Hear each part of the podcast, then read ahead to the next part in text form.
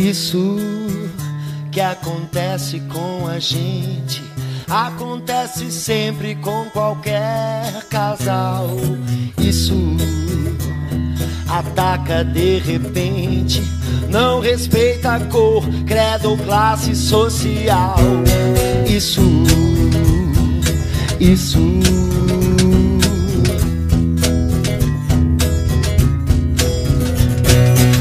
Parecia que não ia acontecer com a gente. Nosso amor era tão firme, forte e diferente. Não vá dizer que eu não avisei você. Olha o que vai fazer. Não vá dizer, não vá dizer.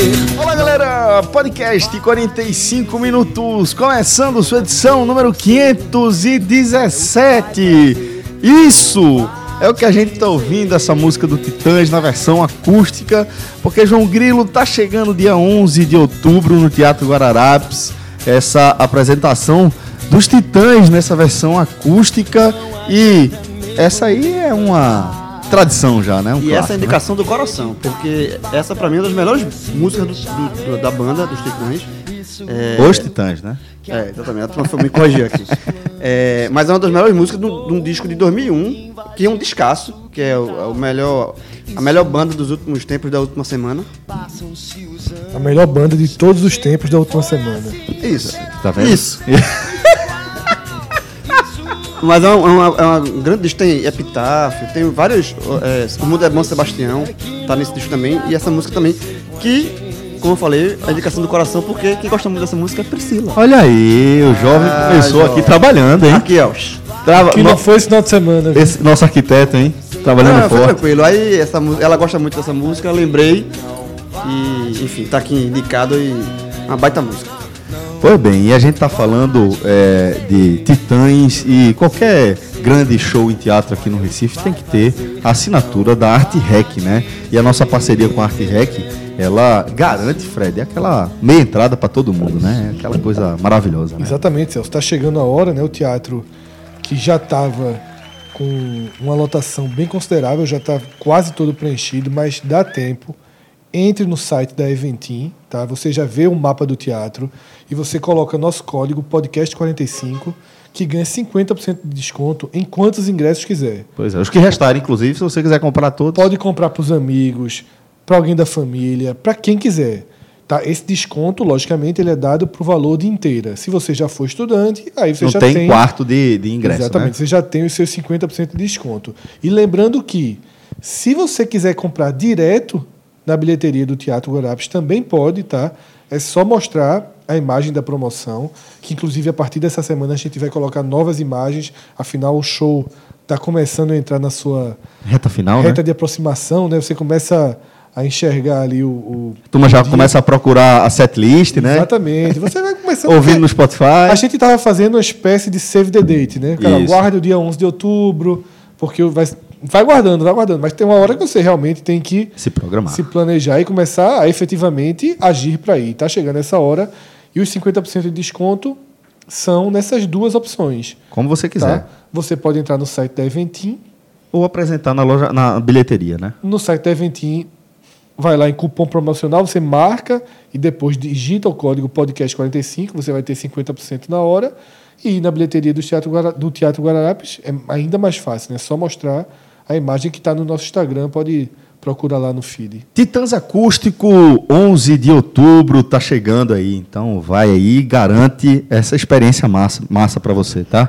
É, e o seguinte, galera, aqui nesse programa, o nosso podcast raiz tradicional, a gente vai adotar aqui é, uma abordagem em torno do fim do primeiro turno. Né? A gente, nesse fim de semana, a gente teve o encerramento da 19ª rodada da Série A do Brasileiro, que marca justamente a metade dessa competição de pontos corridos.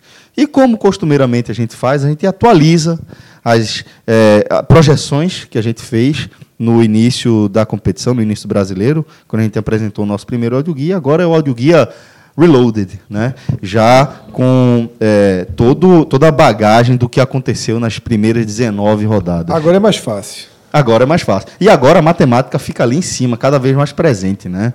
É, inclusive, é, a gente há de celebrar que a nossa região termina a 19 rodada bem acima das minhas expectativas iniciais, porque a gente está vendo aí três dos representantes aqui do Nordeste é, com alguma distância da zona de rebaixamento, pelo menos uma rodada de distância. Inclusive, Celso, o próprio CSA, para mim, está fazendo uma campanha Está lutando. surpreendente. Isso. Veja, é, o CSA. Retira o que disse no primeiro botei- dia. Não, já é um tartaruga ninja. Vai cair. Tartaruga, não, vai cair. Vai cair. Agora, vai, não vai cair morto. Vai cair, aparentemente, como uma tartaruga ninja, lutando. Ah, é, a buscada, a buscada um empatezinho no Morumbi. e Pô, fala, foi, não, então, a, torcida- a verdade é que a torcida do CSA tá jogando o campeonato, tá participando da Série tá, tá gostando, curtindo. Exatamente. Esse jogo de domingo, o CSA quase fez uma história que Pernambuco ainda não tem. Em 50 anos de Campeonato Brasileiro, nenhum time pernambucano nunca ganhou de São Paulo em São Paulo. Nem esporte, nem náutico, nem Santa Cruz, nem ninguém. É só pau. Só pau. Aí tá lá o CSA, reaparece no cenário uns 30 anos depois, 1x0 Hector Bustamante. Aí tu tava Eu falando vi uma quê? tuitada fantástica, é, acho que São Paulo Mil Grau. Pô, aí tem Pato, tem Daniel Alves, Juan Fran, Pablo, Hernani, aí vem Hector Bustamante, assim, que a galera não conhecia, que o cara tava lá, o Paraguai, 1x0 CSA até os 42. Detalhe, eu tava, torci muito pro CSA, mas de toda forma o empate foi muito bom. E outra, se tivesse vencido, que é o, o- nesse cenário, deve, deverá cair, mas se ele tivesse vencido, ele, termina, ele teria terminado com a mesma pontuação do 16 lugar, o que já é, É, assusta- surpreendente. A campanha já é é assustador, na verdade. É. mais do que surpreendente, é assustador. E aí a gente está falando aqui desse contexto de rebaixamento, mas há de se ressaltar a campanha que o Bahia está fazendo, que não está nem aí pro Z4, né? O Bahia, na verdade, está mirando a outra ponta da tabela, buscando, brigando pela vaga na Libertadores, ponto a ponto, rodada a rodada. Então, como vocês já viram aqui, Fred Figueiredo está por aqui, João Grilo está por aqui, o maestro Cássio Zirpoli está por aqui, quem está por aqui também, nosso querido Rodolfo Moreira. Seja muito bem-vindo mais uma vez à nossa gravação presencial tá? Para que a gente possa é, fazer uma análise do que aconteceu no brasileiro até aqui, né, Rodolfo? E aí, Celso? É, Celso, olha aí. Pô, eu fiquei até emocionado agora. é só, é só remotamente, só remotamente que. Olha na minha cara, não Não dá, não dá. Não, não tem muita similaridade, não. Mas eu venho parando, eu venho parando. Não, tem, brincadeira. Tem umas semaninhas aí, né, que tá na integridade. Pegando no seu pé só. É campanha surpreendente do Nordeste como um todo e é, o Bahia numa briga que vai além disso, né? Um, bem surpreendente a campanha, não pelo investimento que o Bahia fez, que foi considerável, mas pelo desempenho nas competições de início de ano que é, deram um- uma certa um- criaram um certo temor na torcida, né, de que o time talvez não conseguisse concretizar as expectativas que foram geradas em cima desse Bahia e o CSA de fato ainda bem vivo. Eu acho que não, ninguém deixou de cravar que será um time presente no Z4 ao final do campeonato, mas o fato dele estar é, à frente de Havaí, à frente de Chapecoense, que é um time que já Isso. vai para a sua sexta temporada, surpreende bastante. Concordo. Bom, então vamos falar de tudo isso e muito mais aqui nesse áudio guia. Antes, galera, fazer novamente um reforço naquela campanha de conscientização que a gente tem adotado em relação aos cuidados que cada um tem que ter com a própria saúde, né? É, nossas rotinas elas são muito puxadas, exigem muito da gente fisicamente. É, a gente é, vive é, com débito em relação ao nosso sono e isso acaba tendo uma série de rebatimentos. Eu mesmo passo muito tempo dirigindo e venho acumulando dores por conta do estilo de vida que eu acabo levando, né? Porque quando eu não estou sentado dirigindo, estou sentado na frente de, de algum computador produzindo conteúdo para podcast, produzindo conteúdo para redes sociais. E claro que isso acaba tendo um preço, né? É, com o avançar da idade, as coisas vão ficando mais complicadas, as articulações já não nos suportam como antes, as vértebras também não. Então, com isso, é importante a gente estar tá sempre ligado nos alertas, né? nos sinais que o corpo da gente vai dando ao longo do dia, ao longo dos, do, do, na rotina. Né? Aquela dorzinha que você sente, pô, não, não, não aceite conviver com ela passivamente e muito menos se medicando. Né? Ninguém está aí para estar tá vivendo é, às custas de remédio. É, né, para começar a falar, é muito caro, mas mais do que o rebatimento financeiro que isso tem no seu orçamento, Tem a questão da saúde, né? Todo remédio, toda droga, ela traz um efeito colateral e é sempre bom a gente evitar. Então, o conselho que a gente dá é: apareceu aquela dorzinha, aquela dor que te incomoda, seja por esforço repetitivo, seja por trauma, procura um dos profissionais da clínica Orto. Tem mais de uma dezena de médicos especialistas eh, em traumatologia, ortopedia, especialista em coluna, especialista em joelho, pescoço, mão, ombro, tudo que você precisar à sua disposição, além também de eh, equipamentos para que você possa fazer seus exames de imagem e saber com mais precisão qual o, o grau da sua lesão ou que precisa, eh, que tipo de tratamento você precisa buscar. Claro que você vai poder buscar esses tratamentos na própria clínica orto, inclusive a parte de recuperação, que é uma coisa que a gente vem ressaltando também a importância, a parte de RPG, pilates. Estava conversando com um vizinho esse último fim de semana, numa festinha de criança aí, e ele é até de São Paulo, professor da Universidade Federal, da área de Química, e ele estava falando justamente isso, sobre como é, essa, esse estilo de vida acabou, acabou cobrando um preço alto para ele. Hoje ele está com hérnia de disco e está tendo que apelar para atividades como o Pilates e o RPG, que fazem toda a diferença. Né? Você cuidar da sua postura faz uma diferença enorme que a gente não tem ideia no dia a dia, mas que sente de forma prática. Né? E a Orto tem não só os profissionais, como a estrutura física perfeita para isso. Tá? Tem uma piscina aquecida né, para todo o tratamento que envolve a hidroterapia. Então, só isso aí já dá.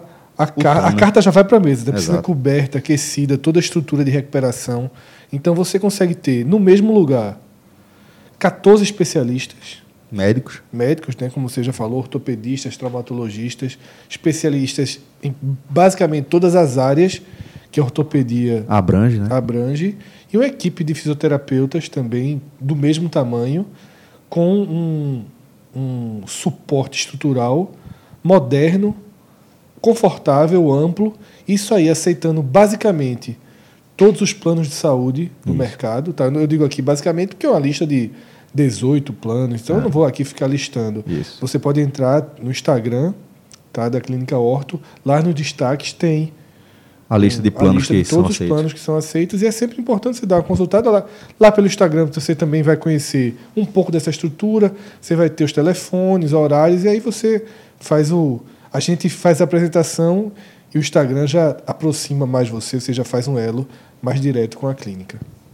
Bom, é, como já é hábito quando a gente vai analisar um programa com esse, essa configuração, a gente normalmente fatia o Campeonato Brasileiro por área, né? Porque é um conceito que a gente traz desde o início do 45 minutos, que são vários campeonatos dentro é, de um mesmo, né? Mesmo você estiver falando em relação à Série A, à Série B, mas a gente consegue fatiar. E esse ano está relativamente fácil traçar essa passar essa faca aí no campeonato, Celso. A gente vai ter aí times brigando pelo título, a gente vai analisar também quem é que segue e quem deve seguir nessa luta por uma das vagas para a Libertadores em 2020. E a gente também vai analisar o contexto da luta contra o rebaixamento. Né? Então, é, até por conta do, do Bahia e o, o fato de o Bahia estar brigando lá em cima, e também porque está meio claro quem é que está brigando pelo título. Acho que o ideal é a gente começar de fato, Fred, pela parte de cima da tabela, né? Exatamente, Celso. Até porque, pelo título, eu acho que é consenso de todo mundo aqui que são apenas três times. Tá? Isso porque o Santos a gente se Tá sente bonzinho. meio que na obrigação de colocar, já que foi um líder durante boa parte do campeonato, teve um confronto direto, perdeu apenas por 1 a 0 fora de casa e também deve ser colocado aqui. Mas nesse momento a gente tem o Flamengo com 42 pontos, numa sequência gigantesca de resultados. O Palmeiras iniciando uma recuperação, Com o Mano Menezes. né? exatamente, já são três vitórias consecutivas. As três com algum aperreio. O que, o, que, o que é a grande diferença em relação ao Flamengo. O Flamengo teve um 1x0 contra o Santos, mas um 1x0 de domínio, onde ele dominou. O Santos teve sua, sua oportunidade, claro, porque era um, é um bom time também, mas o Flamengo dominou. E o Palmeiras ganhando o Goiás aos 50 do segundo tempo, o Cruzeiro pelo placar mínimo. Assim, vem conseguindo os resultados, é o concorrente, mas vai precisar de um pouco mais. Vai precisar de um pouco mais, porque senão esse, esse, esse campeonato ele pode ser decidido bem cedo. É verdade. Acho que todo mundo nesse momento tem bem claro o favoritismo do Flamengo, com esse Palmeiras sendo a sombra. Hoje, 70-30. Ou até mais. Ou até mais. Ou até mais. E o Santos, como eu falei, a gente tem meio que uma obrigação de É colocar obrigação, a aqui. gente entra pela pontuação aí. Mas, já ficou cinco pontos atrás do Flamengo. É, e bota pela pontuação, mas assim, é um time que é, perdeu para o próprio Flamengo, como o Cássio falou. Eu, eu vi o jogo todo, o Santos nu- iniciou bem ali, querendo calorzinho, mas depois que o Flamengo botou 1 a 0 dominou o jogo. Perdeu, perdeu ponto que não se perde para Fortaleza na Vila, então a gente coloca, coloca o Santos aí meio que correndo por fora. Pro A- a- na minha, Fortaleza na minha visão, a briga é, João. É, exatamente. Foram quatro pontos aí que... Os reservas do Atlético. O- Exatamente, não é o Atlético Paranaense. É, assim, que porque são- seria difícil. Os são pontos que a reservas do gente não, Atlético. não imagina, por exemplo, esse time do Flamengo hoje, hoje perder. Até porque não perdeu, ganhou os nove jogos em casa. E, e vem vi- cinco vitórias seguidas. Assim, é, Seis. seis. É, eu, eu coloco, pra mim, a briga se resume a Flamengo e Palmeiras, mas com o favoritismo do, do Flamengo, assim, bem. É o que eu falo. Todo mundo adora secar o Flamengo, né? Todo mundo, quem não torce pro Flamengo, seca o Flamengo. Mas esse ano tá Econo- difícil. economiza É. Economize essa cação, porque esse ano tá difícil. Tem outras frentes, economiza Porque porque e assim- o Flamengo é assim, e, e o Flamengo é, é um time que dá gosto de ver jogar, pô. É um baita time, assim, é um. É uma. João- a, a turma gosta de falar como. Celeflá, né? Celeflá. Esse ano é. Porque já foi. O, o que era o Celeflá? Era o Flamengo, botava um ataque poderoso e não tinha time. É assim. era, era Fábio aquele- Romário Edmundo. Mas era, que detalhe, tinha tudo para ser de fato o melhor ataque do mundo naquele, naquele momento. O Edmundo era, era craque, sabe? Foi bater no Real Madrid e Romário era o melhor do mundo, literalmente. Literalmente. Então, assim, era, tinha potencial, mas não tinha o resto do time. Eh, e agora o Flamengo fez isso, e, e mais do, e mais do que isso, é algo que a gente fala há anos e anos e anos e anos.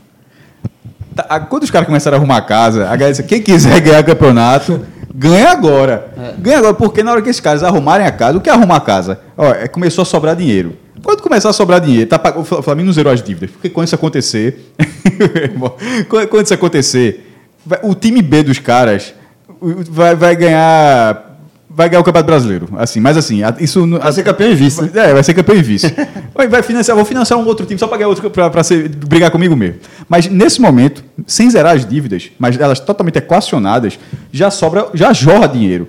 E na hora que já está sobrando dinheiro, o potencial é muito grande, pô. O potencial dos caras, meu irmão, um time que tem 35 milhões, 35, 40 milhões de torcedores, que tem a, a, a maior audiência, que é a maior fonte fonte de receita, que tem uma penca de patrocínio, todo mundo pagando muito. A galera briga, pô, em vez de quando tem um momento de você brigar para arrumar um patrocínio. Nesse momento o Flamengo nega patrocínio. O Flamengo diz, ó, esse espaço está ocupado. Não, mas eu pago mais, ou seja, é uma coisa diferente. Simplesmente não falta. Meu irmão, vai essa montagem de time agora, salvo não, não tenha sido uma grande névoa, como por uma escala infinitamente menor, mas como foi o esporte, a gente achava há dois anos que o esporte estava começando a entrar numa, numa, onda de nadar em dinheiro e não era o caso. Desconsiderando isso, que, que, que, o Flamengo realmente, até porque o Flamengo é muito mais claro, inclusive nas suas contas, elas estão todas lá, uma prestação de contas onde mostra que esse crescimento é um crescimento real. Então, não tendo qualquer coisa por trás, que, eita, não sabia, tinha uma grande dívida que ninguém sabia, blá, blá, blá. tirando isso que, não- que não tem, esse time vai ser daqui durante alguns anos. Não vai ganhar todo o campeonato, não, mas vai brigar por todo o campeonato. E- Vai e- e, vai brigar com o time. Bo, bo- meu irmão, o que, a montagem dos caras esse ano é, co- é uma coisa absurda, porra. O lateral, tudo bem que não era titular, mas estava no Bayern. O outro era, o outro era do Atlético Madrid. Seleção brasileira. Os dois atacantes na seleção brasileira. Gabigol não, não- não- já jogou, Mas deve ser con- já merece convocação. Bruno Henrique esteve na última. A Rascaeta é do Uruguai, que jo- jo- tá jogando a mesma bola que jogava no Cruzeiro, mas aquela questão de CEP, né? Já era craque no Cruzeiro, mas o cara ser craque no Flamengo, o cara ficar mais craque ainda, né? Então, e, e por aí vai, pô. Everton Ribeiro, que, é- que já, já, já manda no Campeonato Brasileiro há muito tempo, inclusive no próprio Cruzeiro. Porra, Eu, eu acho o seguinte, eu acho que o Flamengo, é, esse título, assim, tá muito desenhado pro Flamengo, a não ser, e aí o único... por bola, João, também. Por bola, não, por bola, é o que eu falei, veja, o, o time do Brasil que eu mais gosto de ver hoje é o Flamengo, jogar. É, Já dizia o Mero Lacerda. Tô, como é? Ele vai lá? Eu, eu sou Flamengo. Eu sou Flamengo. Tá- que, que todo mundo é Flamengo. Eu torci pelo Flamengo do Mundial. É, eu sou Flamengo. Eu sou. Flamengo. É, a não ser que, talvez, o Flamengo tenha uma, uma semifinal de Libertadores para enfrentar com o Grêmio, que é outro, outro baita time, time muito copeiro. Uma eliminação para o Grêmio na semifinal, talvez possa a- afetar. Ô, João, pro Grêmio é se o gol for de Cebolinha, né? Olha esse Fred gastou da cara. gastou, gastou. Ó, Mas, mas assim, se, ele, se ele for eliminado para o Grêmio, é, pode ser que isso tenha uma, uma, uma, uma repercussão curto- negativa pro time. Curto prazo. É. Curto prazo, porque Mas- veja só, ele está criando essa gordura. Eu acho que pode sair do trilho por curto prazo. Mas é a mesma coisa o Palmeiras. O Palmeiras saiu um, um pouquinho de nada do trilho, mas tem hora, meu irmão. Não é campeão estadual, não é brasileiro. Eu disse, ó, bicho, ó, Libertadores, jogou, chegou à semifinal, campanha retada, mas tem esse brasileiro que não ganha há 10 anos. E esse time E aqui- passa, a ser- e passa a ter só ele também, né? Sim, mas aí que tá. O Flamengo não vai. Porque o Palmeiras, em algum momento, ano passado, em 2018, o Palmeiras tratou o Campeonato Brasileiro, depois da eliminação da Libertadores, como algo secundário, como se fosse é, o, o que sobrou. Como assim o que sobrou, porra? Assim, os caras estavam com um pensamento tão. Era um Mundial, essa coisa do Palmeiras de buscar o Mundial, a coisa tão acentuada, que quando caiu na Libertadores. Porra, e agora o Brasil. Não, porra, tem um título gigantesco para disputar e ganhou. Mas assim, a, a festa. Eu tive a impressão que a festa do Palmeiras parecia que estava ganhando o estadual. Estadual. E, desse, não, e, e o Flamengo não vai ter esse pensamento. Porque o Flamengo não ganha há muito Há tempo. 10 anos. Rodolfo, tua visão desse trio aí de cima? Fred, quando a gente fala desse Flamengo, uma coisa que a gente já bateu aqui, mas eu acho sempre fundamental a gente lembrar que essa questão de organização do Flamengo começa em 2013 com um ato simbólico de se abrir mão de Wagner Love, que era o grande nome à época da equipe, chegou a, em 2002 a fazer gol no Náutico, no esporte, durante a Série A. À época o salário dele era de um milhão, que é pouco comparado ao que o Flamengo paga hoje a alguns seus jogadores. Mas naquele momento o Flamengo abriu mão do Wagner Love e o seu substituto, digamos assim, imediato foi Hernani, que está hoje no esporte, né? Então foi um, é, um sacrifício momentâneo que levou aí seis anos até consolidar esse momento ah, incipiente do Flamengo como uma equipe é, organizada financeiramente como uma potência. Né? A gente vê isso refletido agora em resultados e de fato sobra. Havia no começo do ano né, um debate a respeito de quem teria mais times, se o Flamengo ou o Palmeiras, mas as aquisições do Flamengo no decorrer da temporada parecem muito mais alinhadas com a ideia... Depois do debate, né? As aquisições depois do debate. Após o debate. Porque, é, Cássio, quando começa a temporada, né, que o Flamengo vai começando a fazer alguns investimentos, mas ainda em nível nacional, né, fez a compra do Rodrigo Caio ao São Paulo, e o Palmeiras já vinha há alguns anos consolidado como um time que investia bastante. O Flamengo era um time em caça ao Palmeiras, sobretudo por conta da, do Brasileiro de 2016, né, onde começou aquela história do cheirinho. E aí era o Flamengo chegando ao mesmo patamar, só que... Só lembrando, começou dentro da própria torcida do Flamengo, né? Sim, foi um, um- um fenômeno contrário, É o né? contrário. Aí como não ganhou, aí a galera Virou piada e vai ficar para sempre. No- sempre Até, Até ganhar, esse ano. Até ganhar. eu, eu- eu digo que o cheirinho sempre vai voltar. Assim, no momento que o Flamengo tende a se consolidar como um dos. Tende a Veja só, se abrir esse, uma time, era. se esse time ficar no cheirinho, aí é chato. Não, esse ano não fica. Mas não vai ficar. Mas se esse time, um time desse, ficar. Porra, mas vamos lá. E o que aconteceu foi que o, o ideal do Flamengo ele foi repensado dentro do conceito técnico. Né? O Flamengo tinha basicamente as mesmas peças, só que o Abel Braga tem um conceito de futebol bem diferente do Jorge Jesus. E aí, A Rascaeta era banco. a Rascaeta era banco, é, a, a própria utilização de certos jogadores, né? no começo do ano o Henrique Dourado estava lá, era uma peça fundamental, é um cara que tem um... Não cabe nesse time. É, foi- acaba- ele tá no Palmeiras agora, né? Não, mas não cabe nesse time do Flamengo. Um cara Sim. com aquela mobilidade, com. Pô, não dá. E o que acabou acontecendo foi que o Flamengo foi percebendo, assim que o Jesus chegou, o que faltava nesse time, ele começa a fazer aquisições que suprem num nível formidável, né? O Gerson, para mim, é o cara que simboliza a mudança desse Flamengo, Eu falei, dá uma eu dinâmica. falei o time todinho aqui, realmente faltou boa. uma peça. De, de- até porque não foi barato, né? Não foi barato e a- falta, falta a Gerson como aquele atleta que sai muito cedo do futebol brasileiro, uma visibilidade que permita ele ser reconhecido pelo, digamos assim, simpatizante do futebol. Né? Ele não tem o mesmo nome, por exemplo, de Everton Ribeiro, que, como você mencionou, dominou o Campeonato Brasileiro. Então, apesar do talento indiscutível dele, para o grande público, o nome de Gerson não é tão forte quanto o de Everton. Mas a- a- o que ele acrescentou ao Flamengo é, assim, não há como negar o crescimento face à sua chegada. E o Palmeiras não, é aquela ideia é, burocrática, né, de você conquistar o resultado no curto prazo. E Mano Menezes é um expoente disso, né, um cara que entrega bastante é, num futebol bem reativo. E aí o, O Palmeiras, o, de a- o Palmeiras, de Filipão para Mano, ele quis, ele quis é, mudar o ambiente do time. Sem mudar mas- o ideal. Mas sem, é, mas sem mudar, exatamente, sem mudar o ideal do jogo. O, Fla- o- o Flamengo da Diabel para Jorge Jesus é uma mudança de Drástica. para- é, você quebrou o paradigma. Disse, ó, vamos tentar uma coisa completamente diferente aqui. Não é simplesmente, ó, é, Filipão ganhou tudo, mas é precisa, a gente precisa dar uma requalificação, mudar aqui, melhorar o ambiente, precisa dar uma repaginada nisso aqui. Mano, Aí, não, isso era, foi uma coisa mudou, que mudou bastante. Assim, a aposta do, a aposta do Flamengo num, num prazo curtíssimo, vendendo o resultado. Sim, e o, que é interessante ver esse Palmeiras agora, tá, tá sendo interessante ver e vai continuar sendo, é que essa é a primeira vez, desde que Mano se consolidou como um técnico de renome, que ele vai disputar os pontos corridos à Vera, né? Porque no Corinthians, em 2009, ele ganhou a Copa do Brasil, então ficou um pouco desinteressado na briga. É, em 2010 ele sai para a seleção e quando ele volta para o Cruzeiro já foi nesse cenário de vencer Copa do Brasil, focar nos mata-matas. No Grêmio em 2017 ele também chegou em final de Libertadores, então foi outro ano. Em 2006, é, salvo engano, ele 2017? Não, eu acho que 2007, 2007 com o Grêmio. isso, na final. Em 2006 ele fez parte do G4 com o Grêmio, mas foi uma briga. é, não chegou a ser uma briga concreta com o São Paulo, né? Então é a primeira vez que Mano vai jogar os pontos corridos, sendo a única coisa que ele disputa. Ele jogou pontos corridos da Série B. Jogou e Subiu, né? E voou. Voou. tinha um quadrangular. Só para deixar o, o, o, os pontos corridos que ele jogou assim do começo ao fim foi, foi do, o do Corinthians de 2008. É, mas assim, um Não, time, só pra ver, pô, não, claro que não conta, tô, tô zonando só. a discrepância é absurda. E com relação a essas diferenças, o que eu vejo é que o que o Flamengo faz hoje tem muito mais possibilidade de marcar. Porque o Palmeiras vem bem há alguns anos, mas a gente não consegue dizer que ele abriu uma era no futebol brasileiro, como foi é, o São Paulo em 2006 para 2008, que foi tricampeão, é, sobrando em um campeonato, fazendo uma virada heróica em 2008. O Palmeiras ele iniciou uma é, uma sequência interessante de títulos, mas não marcou a abertura de uma era. E o Flamengo, ao meu ver, caminha para isso, certo? Com um futebol bem jogado, com um técnico que, como você falou, quebra paradigmas, enquanto o Palmeiras está voltado para os resultados de curto prazo, mas no momento em que o Mano sair, vai ter que repaginar novamente. É, apesar do elenco ser bem rico tecnicamente e quanti- quantitativamente, porque são muitas opções, a gente também não enxerga um modelo de jogo do Palmeiras que a gente possa dizer, não, isso aqui vai perdurar, independente de quem seja o treinador.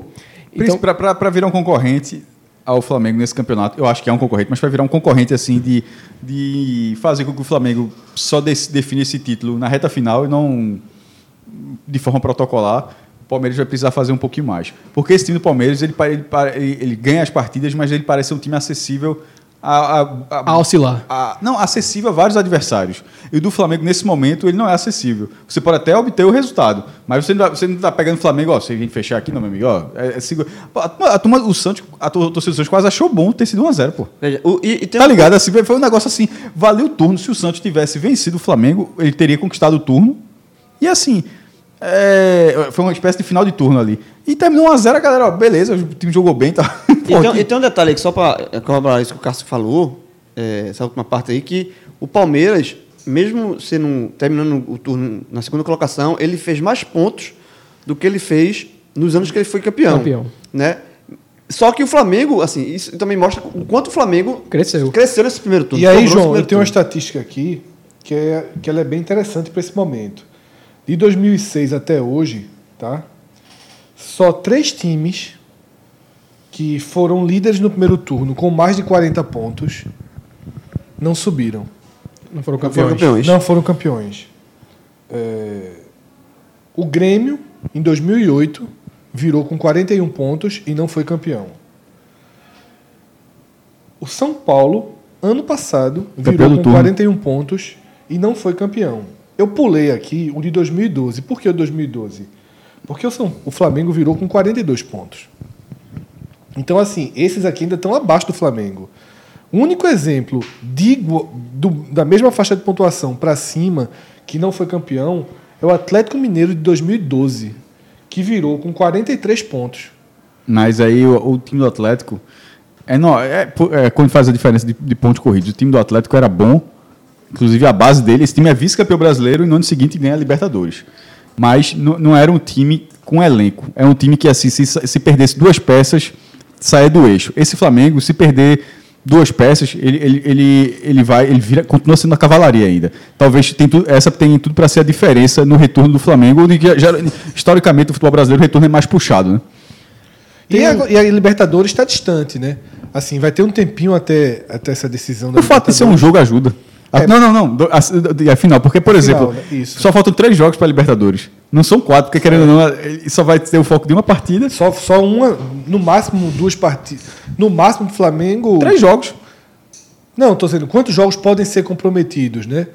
O jogo. Então, mas é menos, né? É, de quatro a cinco jogos no máximo pode ter algum comprometimento aí de elenco, que são os jogos que forem imediatamente antes ou durante o confronto com o Grêmio e o jogo que anteceder o, a Mas- viagem para Aí mas- talvez ele programe uma viagem um pouco antes para Santiago. falou naquele momento, Fred, de sair do trilho, se perder. Eu só queria deixar registrado que se ganhar, aí é trem bala, meu irmão. Olha só, se os caras, se os caras tirarem, tirarem o Grêmio, aí tipo tá na reta, porque ser campeão brasileiro e campeão da Libertadores, eu acho. Veja só, a única vez que isso aconteceu é um- pegando o período unificado com o Santos, porque o Santos ganhou a Taça Brasil e ganhou a Libertadores 62 e 63 e ganhou a Taça Brasil nos dois anos.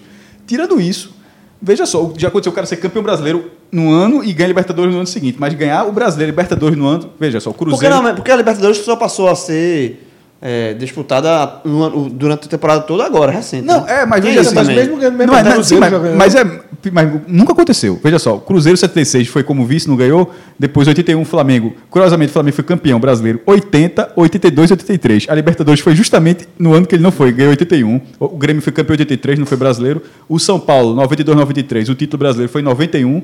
O Grêmio ganha a Libertadores 95 e não ganha o Brasil, o campeão foi o Botafogo. Palmeiras também não. Vasco também não. O Vasco ganhou o brasileiro de 97, né? Mas não ganhou 98. O Corinthians foi um ano antes. Atlético Mineiro também. Santos também. Inter também teve no ganho brasileiro de 79. Ninguém, velho. Veja só. Não teve. Não tem. Meu irmão, é uma vacalhação, pô. E, tá, E próximo. Salvo engano, o Inter chegou e- perto títulos 2006. próximos. Terminando esse pode falar aqui, ter- terminando esse falar, falar, que é, é, é porque uma vez na vida dá pra falar dos caras, né? se, e se terminar isso tudo, se os caras ganharem isso tudo. Vai pro Mundial contra, trincado. não. É, Contra irmão, o Liverpool veja, de novo. é, o que tá difícil é acreditar que não vai ser, porque se a final vai ser contra o Liverpool, no- o cara do Flamengo disse, ó, meu irmão, tá- tá- o destino tá chamando de baixo, porra.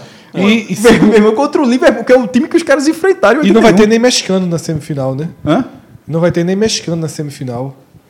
É contra. Já saiu no. Né? Sim, mas o Brasil nunca quer pra mexicano. Sim, mas é sempre, sempre traz algum risco. Não, pelo contrário. Não, que veja tá- só, é que eu, veja só, eu sei que quando caiu acabou não sendo para os mexicanos.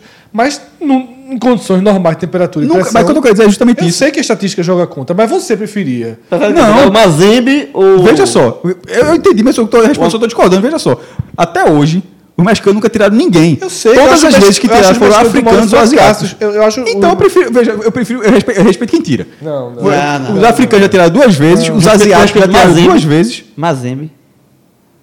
Porra, veja só, os africanos já tiraram duas vezes na SEMI e os asiáticos já tiraram duas vezes. Quem nunca tirou foi o mexicano. Aí, não- aí o que eu respeito é o mexicano. Eu respeito, é. Mas beleza, É não vai ser. estatística, mas é sempre mais perigoso. Um, só para finalizar esse, essa pontuação dos Pode três. falar, pode, Pode falar. falar. Pode falar, vamos chamar. A maior Vai- parte, vai, a vai maior, virar um a maior quadro. torcida do Nordeste, afinal. Hã? Vai- A maior torcida do Nordeste. Só não pode virar quadro. É, a- é, é a- é a maior torcida do Nordeste. É um fato. Isso. Não tem o que falar. Se acostume não.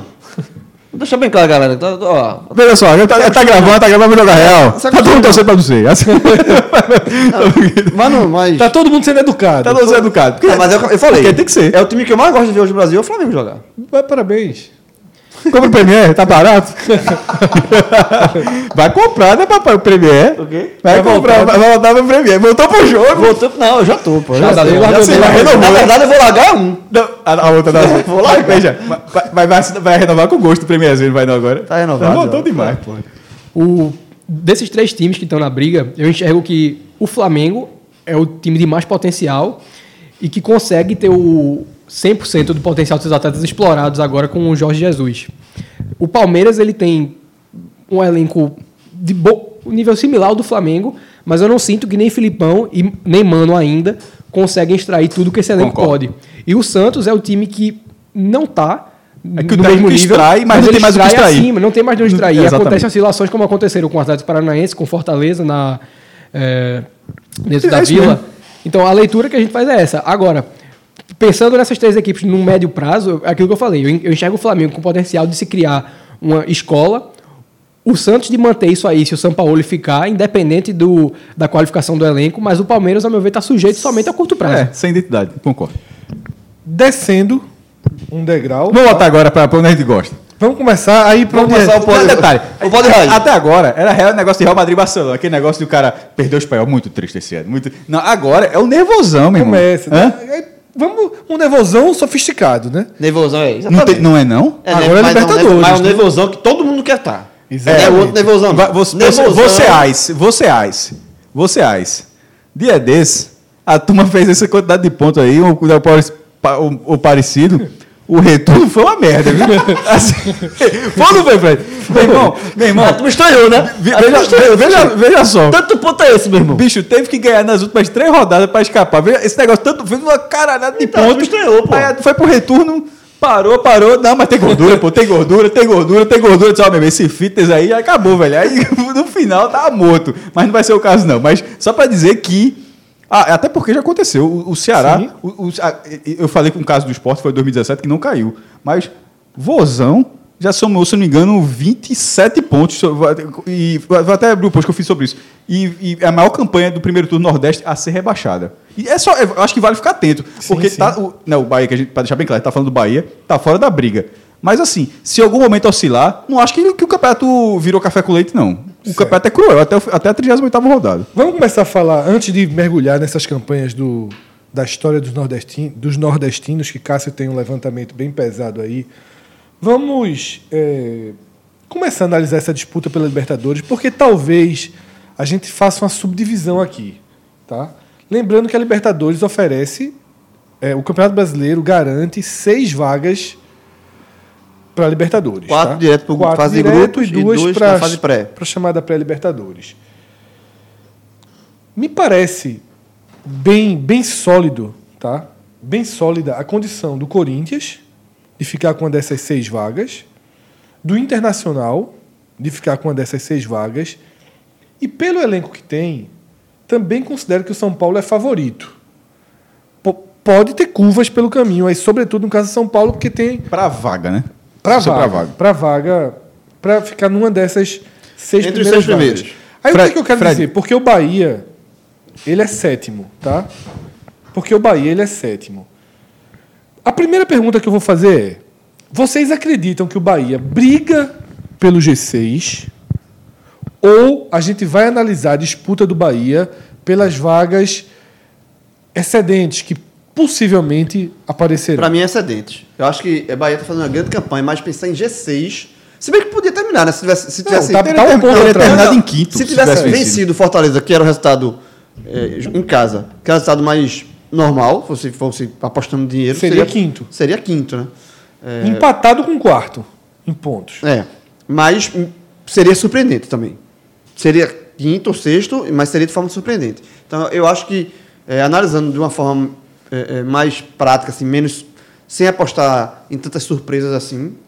é, não que não seja que seja impossível, mas eu acho que o Bahia briga pela, pela vaga da Libertadores, sim, mas abaixo do- dos seis primeiros. Eu acho, que, eu acho muito difícil a missão de chegar é, entre os seis primeiros. Por- Eu complemento pela, isso, pela João. força dos times que, que hoje ocupam essas vagas. Eu complemento isso por causa também do oitavo colocado, que é o Grêmio, que na hora que ele ligar o turbo e já passou a ligar, o Grêmio naturalmente tende a ultrapassar o Bahia e tende a brigar com São Paulo, Inter e Corinthians por essas vagas que vão da quarta à, à sexta posição. Tá? Então eu acho difícil, eu acho que seria surpreendente o Bahia ter que fazer um campeonato, é, um retorno de igual a melhor, para que ele terminasse nas seis primeiras posições. Rodolfo, discorda dessa linha ou também coloca o Bahia aí brigando da, pelas vagas excedentes?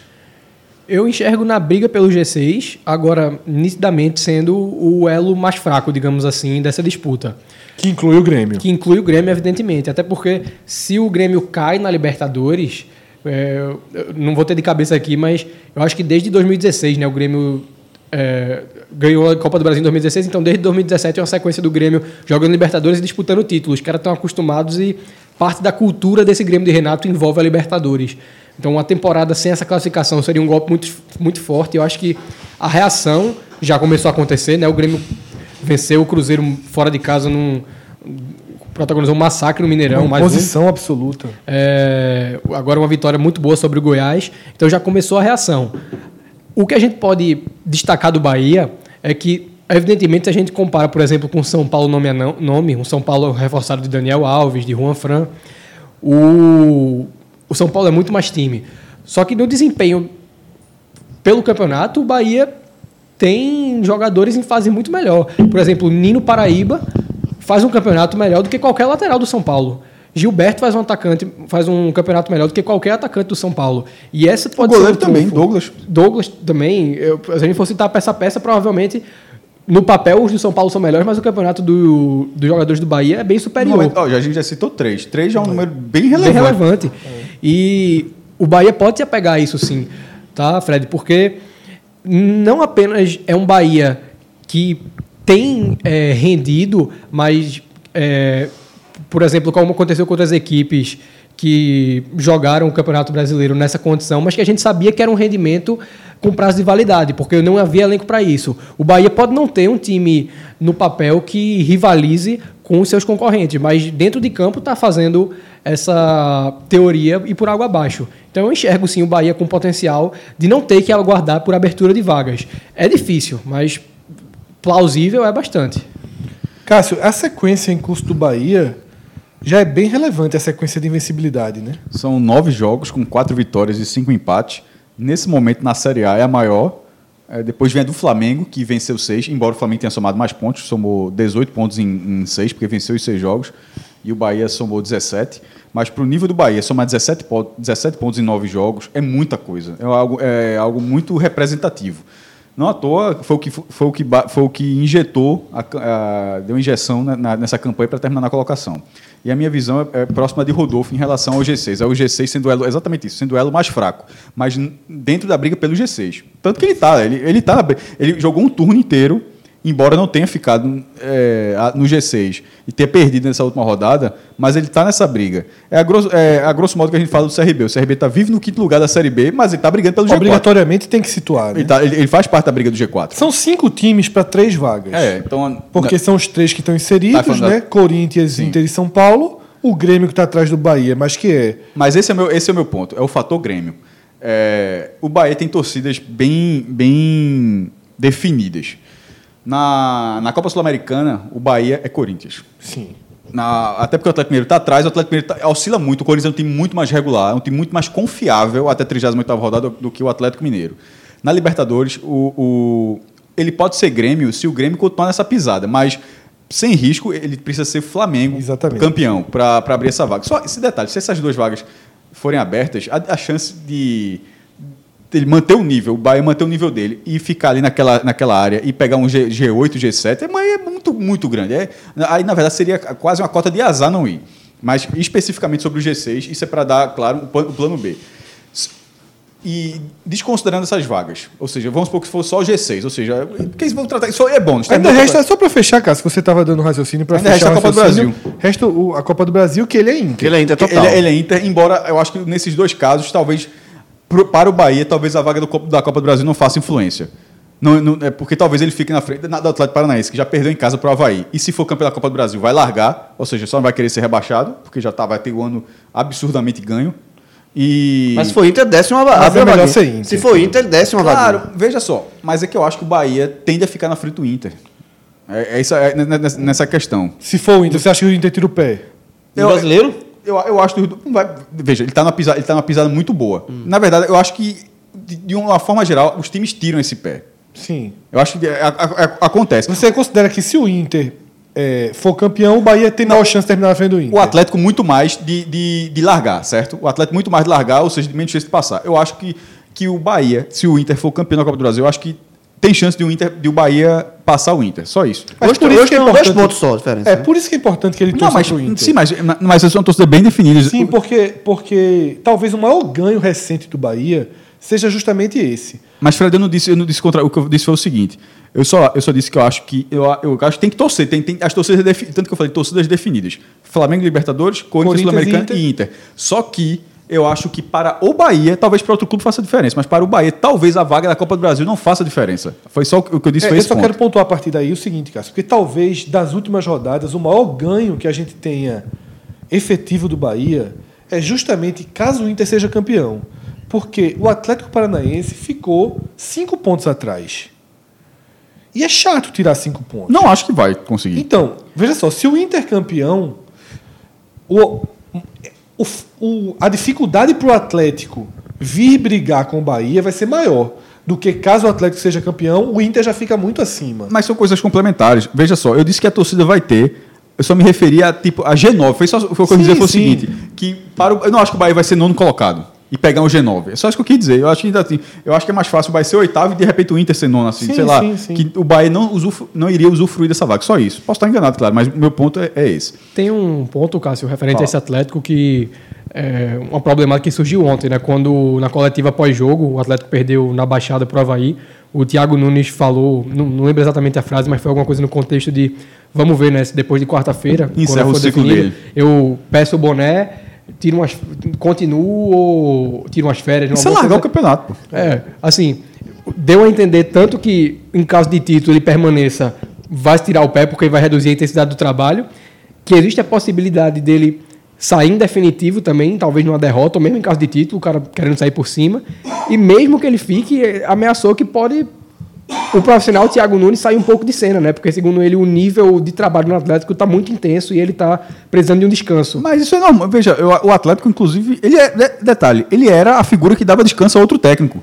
Ele era o técnico. Ele era o Eu acho que ele sugeriu que se for campeão vai tirar férias. É, exatamente. Eu acho, Veja, e aí eu não acho, faz- aí eu acho que assim, porra, eu acho que foi uma declaração ruim dele. Também achei muito ruim. Muito né? Não, ruim, acho que foi uma declaração ruim. For já- Muito ruim. A, a declaração dele, de toda, Fica de quieto, toda pô, forma, é. fica quieto. Primeiro, que se, ruim, per- se- você, e se perder, tu É, o rival. Vai, e aí, Thiago, vai tirar férias antes agora não? final, antes de uma final do campeonato, você falar um negócio desse, só a soberba, um pouco de soberba também. Mas como é um cara assim, novo, mas me- não me parece soberbo, me parece mais assim um falta de media training, assim como diria, como diria Luxemburgo, foi mais assim uma falta de experiência para esse tipo de coisa. que- Mazola também gostava dessa expressão. É, e aí, foi- E me surpreendeu, porque o, o Thiago Nunes, assim, nunca tinha dado uma declaração tão ruim, assim. Eu achei muito ruim essa, essa, essa entrevista. E Só terminando essa visão é, so- sobre o Bahia nessa questão, é, de- é a, a figura do, é a figura do Grêmio. Essa, é- é esse time, se, ou seja, o Flamengo ganha a Libertadores e abre a vaga para o Bahia. Mas o Virou que- G7. É, só que a chance desse Grêmio não entrar nessa briga é muito pequena. É o, o o time é bom. É um, Cebolinha não saiu. é, um, é, e é um clube que simplesmente trabalha com essa meta. A meta é ganhar a Libertadores. Não ganhar a Libertadores, a meta é continuar jogando a Libertadores. Não, não existe, porra, é, e agora? Perdeu. Se mesmo perdeu, joga de novo. Joga, tanto é que ele está jogando semifinal pela terceira vez seguida. Parte da cultura. É, é a cultura dos caras. O, que- o que vai lá é. Tanto que eles falam assim: ó, o clube tem dois campeonatos brasileiros e três Libertadores. E, e- e- e como é que é a questão cultural? Nenhum torcedor do Grêmio acha que o clube é um clube menos vencedor do que o Flamengo. Não, que não sei o que, esse bicho. Tenho três, pô. Exatamente, é. Agora é outro. Não, mas eu tenho cinco brasileiros, meu irmão, daí? Eu Os caras vão lá e jogam Copa do Brasil. Então a gente Tudo vai. bem, mas os caras do Flamengo não falam exatamente isso que eu Então a disse. gente, não. vai, a, gente vai- a gente pode tratar da seguinte forma, tá? Vamos tratar de forma bem detalhada aqui.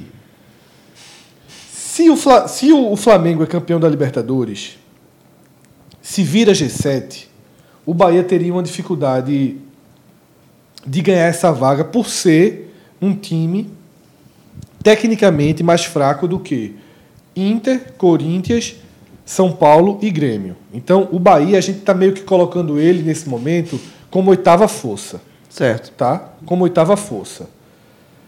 Se o Corinthians ganha a Sul-Americana E quer. e quer logo, não, tá 100%. em- A, a oitava vaga aparece. E aí, o Bahia teria como adversários, tá? O Atlético Mineiro, o Botafogo e dependendo do que acontecesse na Copa do Brasil, o Atlético Paranaense, tá? Porque se o Inter for campeão e o Inter se manter na frente, aí seria G9. Aí o Bahia teria uma briga com esses que eu falei, é, Atlético, Botafogo e Atlético Paranaense por duas vagas. Nunca aconteceu. Não, Lembrando nunca que o o aconteceu. Ele que vira um aconteceu- favorito absoluto. O mais que aconteceu foi o G8, que foi o da Chape, inclusive. A Chape ficou em, Isso. ficou em E oitavo aí eu só quero reforçar isso. O quanto é importante esse jogo de quarta-feira. Porque se o Atlético Paranaense ganha esse jogo e sai dessa briga, o Bahia fica. Para que, ele- que ele tenha a vaga, digamos assim, fazendo a sua obrigação, ele fica precisando dos dois títulos brasileiros. Na Sula e na Libertadores. É isso que mais ou menos que eu quero dizer. Caso o Atlético Paranaense seja campeão, a gente considera que o Bahia é o oitavo melhor time do campeonato nesse cenário de um Atlético Paranaense tirando o pé, colocando muito, mu- muitas vezes o seu time reserva, como aconteceu nas duas últimas rodadas. Então é isso, né? o, o Bahia tem dois campeonatos a fazer. A sua parte, a gente considera muito difícil que ele consiga render Pra terminar em sexto. para terminar, ou mesmo em sete, gra- que ele consiga ficar na frente de um desses aí, sobretudo se os, esses se mantiverem interessados, Sim. se o Grêmio não for campeão, se o Inter não for campeão. A gente tratou aqui que o São Paulo seria o alvo mais acessível, tá? Mas tá bem claro que a maior chance do Bahia passa pelos títulos continentais do futebol brasileiro, né? Exato. Agora, e é bem interessante notar também que é muito legítimo que, para a torcida do Bahia, o campeonato dela, nessa, nesse segundo turno, é pensando em Libertadores. Assim. É, é- Só nisso, só já, nisso. já vem sendo, é. Só nisso, assim. Isso, isso é muito interessante, pô. Para o nível de torcida, assim, de, de você pensar grande, sabe, do, com, com o clube. Só deixar ele de Você- ser, se você- saísse do trilho, João. Se, então, se, se, se mas- continuar nesse curso normal... de avançar estágios. Vai- então, vai ser assim até o, até, vai ser assim até o final do Mas é o que eu falo assim, que para a torcida do Bahia, o Campeonato Brasileiro deste ano já está sendo, já foi há alguns anos atrás também, mas esse ano está mais firme. Essa briga de Libertadores foi quando o, o Bahia chegou aqui naquele jogo com o O Sport do Sport, né? ele perdeu em casa a Chapecoense. 2017, Perdeu o Sport né? aqui, perdeu em casa a Chapecoense. 2017. Mas, é, mas você virar o turno, você tem um turno inteiro do campeonato para jogar e com pensamento em Libertadores é muito interessante para o pensamento do torcedor, de pensamento de crescimento do clube. Assim. Você avançar um estágio, você não está mais brigando, você saiu, abandonou aquele estágio de briga de, de método de conta, só fugiu do rebaixamento. Que, que foi método do Bahia alguns anos atrás? Que Bahia, que é a meta do Ceará hoje, que é a meta de, de vários clubes do Nordeste, assim, do- historicamente sempre, sempre Que é a primeira meta do essa. próprio Bahia, ainda como primeira meta. Ele venceu a primeira meta. É o que o Rodolfo falou. O Bahia montou um time para estar onde está. Mas o início do ano trouxe Sim, interrogações se esse time estaria faria Mas você venceu essa meta com um turno, um turno jogado, você vai- isso é muito interessante. Fernandão é banco. Para dar um exemplo, É, assim, naquela, é. naquela questão de investimento pesadíssimo, que foi discutido várias vezes, tem uma, tem uma figura de identificação que é natural, todo clube tem isso. Renato, por exemplo, Renato Cajá, nesse momento está para Ponte Preta, porque ele, saindo do Juventude, porque ele tem identificação com a Ponte Preta.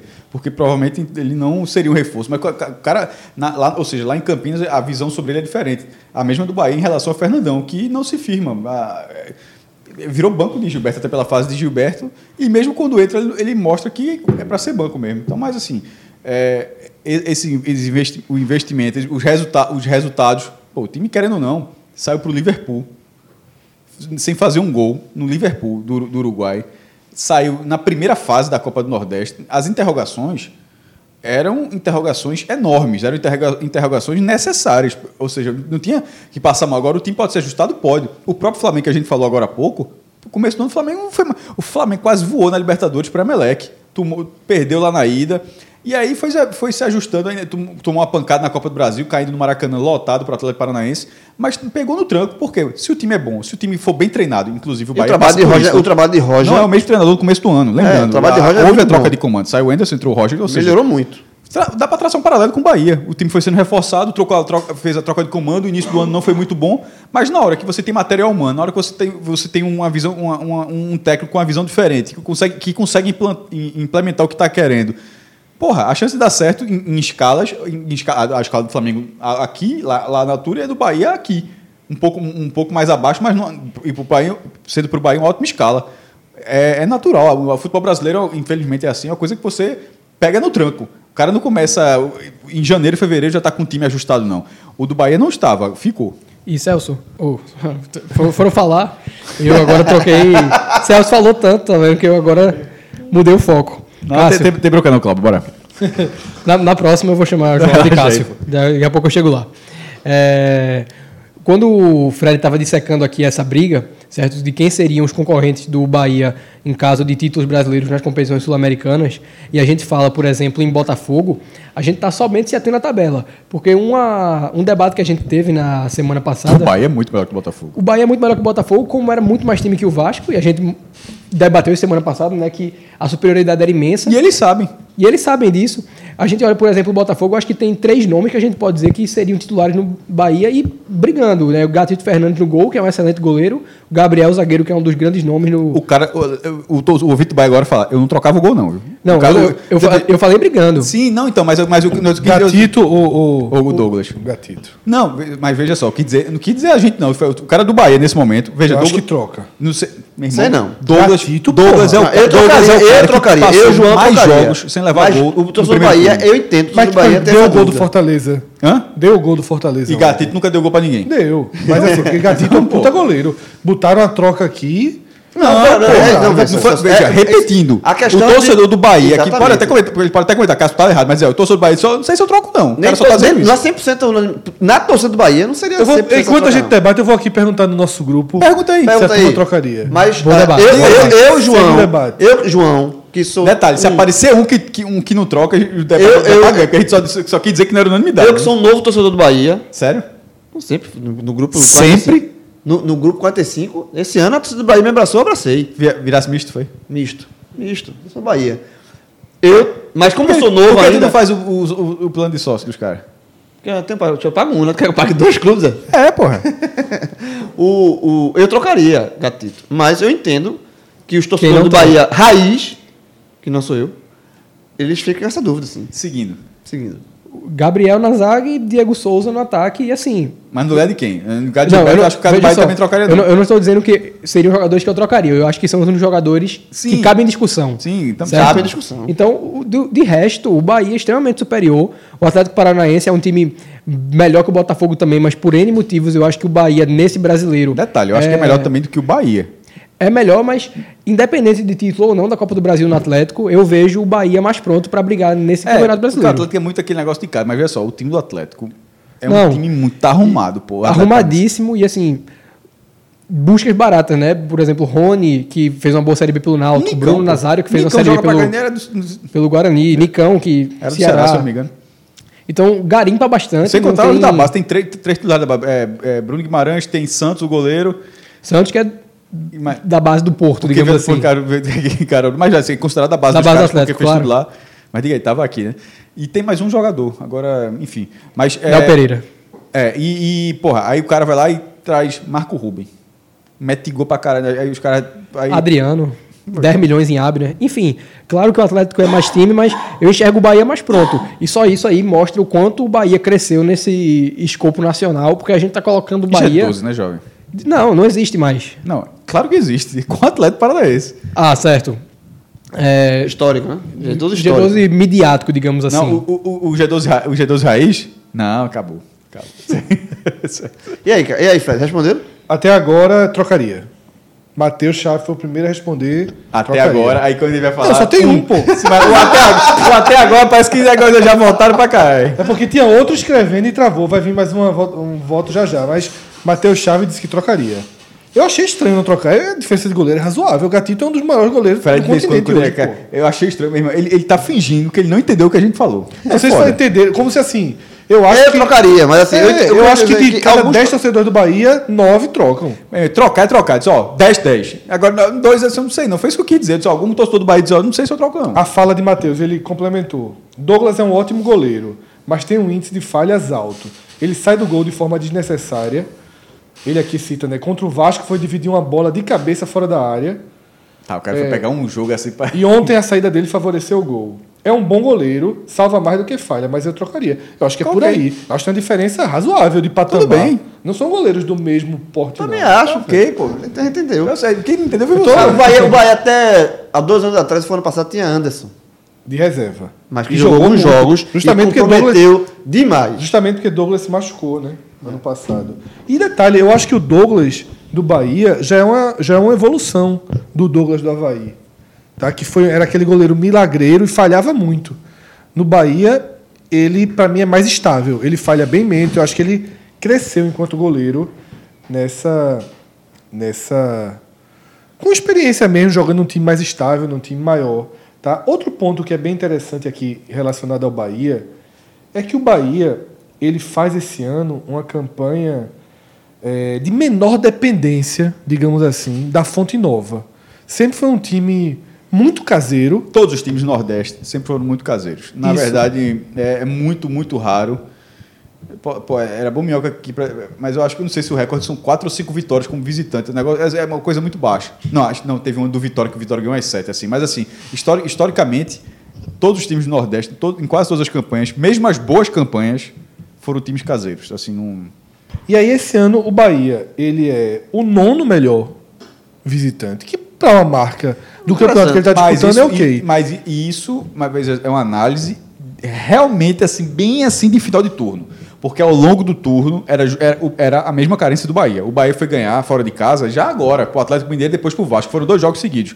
Ou seja, era um time que não. é- é, foi um dos últimos, era um time que não tinha vitória fora de casa. Só quero dizer assim, ele ganhou os últimos dois jogos. Ele ganhou os últimos dois jogos e pavimentou essa, essa sua visão. Mas essa sua visão acho que é um pouco turva. Porque é uma visão que há duas, três semanas atrás ela não existia. Mas é uma visão, mas é uma visão turva, não, mas, mas só pra de crescimento. Não, mas é que o cara fala nona, não é um, no- não é um nono regular. Ele tá, é um, é um, aqui, um décimo quinto, décimo quinto, daqui a um pouco, vu, aí deu um pico no outro, porque ele, ele ganhou os últimos dois jogos. Ele passou o turno inteiro, Que inclusive. foi o que fez ele se consolidar na briga Mas- pela mas só- Libertadores. Só, tô querendo dizer que não é o nono lugar desde maio. Era, desde maio, na verdade, era uma lacuna do Bahia. Era de, pô, se esse time ia começar a pontuar fora de casa, tá faltando isso. Era, era essa, havia É essa porque ele queixa. falhou em casa, Mas né? isso- não ganhou mas do esse- Goiás. se ele- não do João, mas a pau- eu pau- sei, eu sei, mas eu quero dizer o seguinte: se ele esse pico que ele deu, ele vai ter que manter essa, esse- essa melhor, o melhor lado dele fora de casa pra, O pra pico- brigar pelos caras que falam quebrou, aqui. O pico quebrou, inclusive, a sequência aquele negócio, porque veja, assim, a, a medida Ele que vai você vai acumulando rodadas sem vencer, isso vira um fantasma. Já era o problema, Bahia não ganhou de ninguém, Bahia não ganhou de ninguém, já tem todo mundo já sabe de- decorada a estatística. Nesse momento já, já não existe mais, ou seja, é um time mais tranquilo dentro de casa. Contra o Atlético Mineiro, eu acompanhei o jogo. A torcida- a- a- a- o nervosismo da turma para ganhar um primeiro jogo fora de casa era imenso, porque já tinha esse fantasma. E pegou o time B do Atlético. Pegou, aí aproveitou, aí depois aproveitou. pegou o Vasco, ganhou Que e isso foi uma característica também, tá? É, é algo, detalhe, é, algo dois que o jogos de 11 horas da manhã. é algo que o torcedor do Bahia se incomoda um pouco, que alguns usam. O Bahia pegou alguns times Bs. Né? Foi importante para essa, pontua, pra essa pontuação. Perdeu chances, inclusive, com o Cruzeiro em casa 0 a 0 O Cruzeiro, naquela época, mandou o time reserva. Nesse dia eu lembro que a gente tava lá no, no The Match. Era Foi, exatamente. Acho que foi time de Rafael. Isso. Foi um 0x0 com as reservas do Cruzeiro e tal. Mas tende a ter jogos mais duros. E outro ponto é que o Bahia tem 10 jogos em casa. Já feitos. Agora são 9. No segundo Só um turno vai detalhe. precisar. É, só O- reforça aquele é quem, assim. quem vai ter jo- 10 jogos em casa é o tal de Flamengo, viu? No retorno. Não, e só É, vai reforça sim, sim. assim, essa questão do. Da, O Flamengo joga em casa até quando não joga? O Havaí leva o jogo para. Brasília? O, o- essa questão do Bahia, que ele vai faz- fazer mais jogos fora de casa nesse retorno, só reforça que para ele brigar, por isso que a gente está falando aqui de Libertadores e ficar em- entre o sexto e o oitavo ali, ele vai ter que ter uma regularidade fora de casa. Assim, ele- esse pico que ele, de aproveitamento fora de casa não pode ser um pico, tem que ser uma regularidade. Tem que fazer pontos pelo menos boas, a média que ficou. mas é, mas de preferência de regularidade e não perder, perder, perder, perder para ter um pico lá na frente. Mas ele fez empates importantes. É porque Cássio, eu- hoje em dia, Cássio está brigado com empate, só vale vitória. Tá traumatizado, né? Fez empates importantes. Traumatizou, né? E o Bahia é um time que joga bem contra adversários. Eu disse que só fez perder. Eu não lembro de ter dito isso, não. Não, é porque eu tô dizendo não, assim. não, eu não, le- não lembro de ter dito isso. Eu, Eu disse que o time não tinha vencido. E eu não falei que quando você chegou falou no jogo do perder. Atlético Mineiro, Quem falou foi o João. que no- quando chegou no jogo do Atlético Mineiro, a torcida do Bahia estava cagando pelos empates. A torcida do Bahia estava na pressão de que o time precisava vencer. Havia essa lacuna. Porra, tu- todo mundo que acompanha, a gente tá acompanhando esse negócio desde maio, havia sim. Então só quis dizer que terminou o turno com a nona campanha como visitante, parabéns. Mas isso foi agora, essa sensação não era essa. A- quando começa o campeonato, não era o time, é o nono. do- Esse, ó, Quantos esse é o jogos o Bahia vai fazer fora de casa às 11? Interessante. É, pra marcar o horário da sorte. Só ganha, os- as duas vitórias foram às 11 horas também. E pra gente fechar, Cássio, essa parte da Libertadores e esse momento da grande campanha que o Bahia faz nesse Campeonato Brasileiro, a gente tinha a expectativa de que o Bahia, nessa última rodada, caso vencesse Fortaleza, fechasse a maior campanha de um clube do Nordeste no primeiro turno. Acabou não acontecendo e o Bahia ficou como a segunda melhor campanha, empatando com a do Sport 2015 em pontos. Aí tu, Mas no- com uma vitória a mais. né? Exatamente. No teu sete. blog tem todo um levantamento e aí pode compartilhar com os ouvintes. Vamos lá, eu fiz esse levantamento é, a partir de 2006. Os pontos corridos, a gente sabe como é, é, esse formato começou em 2003, mas para padronizar, né, que, ou seja, 19 jogos por turno, é, ou seja, um campeonato com 20 times, isso começou em 2006. De 2006 a 2019 foram 39 participações da Copa, eh, do Nordeste na, na primeira divisão, somando as quatro desse ano, né? Ou seja, teve ano com um e, e dois. O recorde são quatro justamente esse ano e ano passado. O recorde é do Vitória, com 32 pontos em 2008. E o Vitória naquele ano ficou em quinto lugar no turno. A campanha de Vitória foi 10 vitórias, perdeu muito mais que o Bahia. 7 derrotas, empatou 2, mas venceu mais, né? Para você ver como o grão em grão não faz tanta diferença. É, sofreu 21 gols, ou seja, o Bahia tem uma defesa muito melhor, menos de um gol por jogo. 16 gols sofridos em 19, o Vitória sofreu 21 em 19. Só que é, o ataque do Vitória fez 30, do Bahia fez 22. É, o Bahia, como o Fred falou, mesma pontuação do Sport em 2015. Só, Fred, é, é, Cássio, só o Vitória terminou em que ano? Que colocação final? Aí que tá. é, esse, esse ano, se eu não me engano, Vitória foi décimo lugar. É, Então teve uma queda acentuada. no o, retorno, o retorno do Vitória foi bem ruim. É. É, ele, o, o retorno do Vitória, João, até para colocar aqui, ele, ele, o Vitória somou. Aqui, achei. No, no retorno do Vitória, cinco vitórias, cinco empates e nove derrotas. Ficou em- fez o 17 lugar no retorno em 2008. Vê que diferença. É, agora sim, esse, esse aqui eu só trato de turnos. Sei, campanha final teria que fazer uma pesquisa maior. Esse aqui foi fácil para achar por causa disso, mas é, não tô, é, tipo, a campanha final fica em outro, outra situação. Nas dez primeiras campanhas do Nordeste, tá lá o Vitória de 2008 primeiro com 32, Bahia de 2019 com 31 em segundo, Sport 2015 com 31 em terceiro, atrás do número, número de vitórias, Sport de 2017 com 28. Veja só, é, foi aquele que eu dei lá no exemplo do, do pod, que ou seja, o time faz uma grande campanha e esse esporte quase foi rebaixado. Esse time, esse time do esporte que tem a quarta melhor campanha do Nordestino num, num turno, num primeiro turno, quase foi rebaixado, porque no retorno foi uma negação e, e só não caiu porque ganhou os últimos três jogos, que era a única conta para não cair. Era ganhar do Bahia na ilha, ganhar do Fluminense no Rio e do Corinthians campeão brasileiro na volta. Seguindo, é, quinto lugar, o Sport tem várias campanhas aqui. Quinto lugar, 2014, é, 28 pontos. Sexto lugar, Sport também, Sport 2007 com 27 pontos. Sétimo lugar, Sport 2008 também com 27 pontos. Oitavo lugar, o Ceará de 2011 com 25 pontos. Veja só, a melhor campanha da história do Ceará no primeiro turno não terminou com permanência. Eu tinha falado naquele, no início que tinha sido 27 pontos, mas eu me, eu me enganei. Na verdade, eu- foi 25. Ou seja, é 25. O Sport quase quebrou o recorde com 27, na verdade, né? mas, mas ficou. A maior campanha de um nordestino a cair tipo, foi justamente essa do Ceará. Ele fez 25 pontos em 2011 e mesmo assim acabou rebaixado. Fechando o top 10, o Vitória de 2009 com 25 e o Ceará de 2010 com 25. Esse Ceará de 2010 ficou. É, o Náutico vai aparecer só em, a, a campanha do Náutico vai aparecer em 12 é, lugar, o Náutico 2012 com 24. A melhor do Fortaleza é a desse ano, com 22 pontos, é a, 17, é a 18ª coloca, é, colocação. Depois vem o Santa Cruz, com, em 28º lugar, a campanha de 2016 com 18 pontos. É a mesma campanha, inclusive, de 2006, mas tem mais vitórias, 5 a 4. Já, mas aí é, já é pouco ponto demais, né? A do, 18. a do CSA é a única, e é essa agora, 34 lugar, 16 pontos. E a América de Natal não é a última. O América de Natal 2007 não é o pior turno. O pior turno é o Náutico 2013. O, Náutico, o América de 2007, os dois fizeram 10 pontos. Só que o América de Natal teve três vitórias. A bronca é que o América ganhou um O América, o América Natal conseguiu ser pior no segundo turno, porque só fez sete. pior no segundo turno. O Náutico foi pior no primeiro e, e Um pouquinho melhor no um pouquinho segundo. melhor, um pouquinho melhor no segundo. E sobre o e falando sobre o retorno, a melhor campanha do nordestino no, no retorno, por isso que eu falo que a, a- a pisadinha é melhor. A melhor campanha do nordestino no retorno é maior do que a melhor do primeiro turno.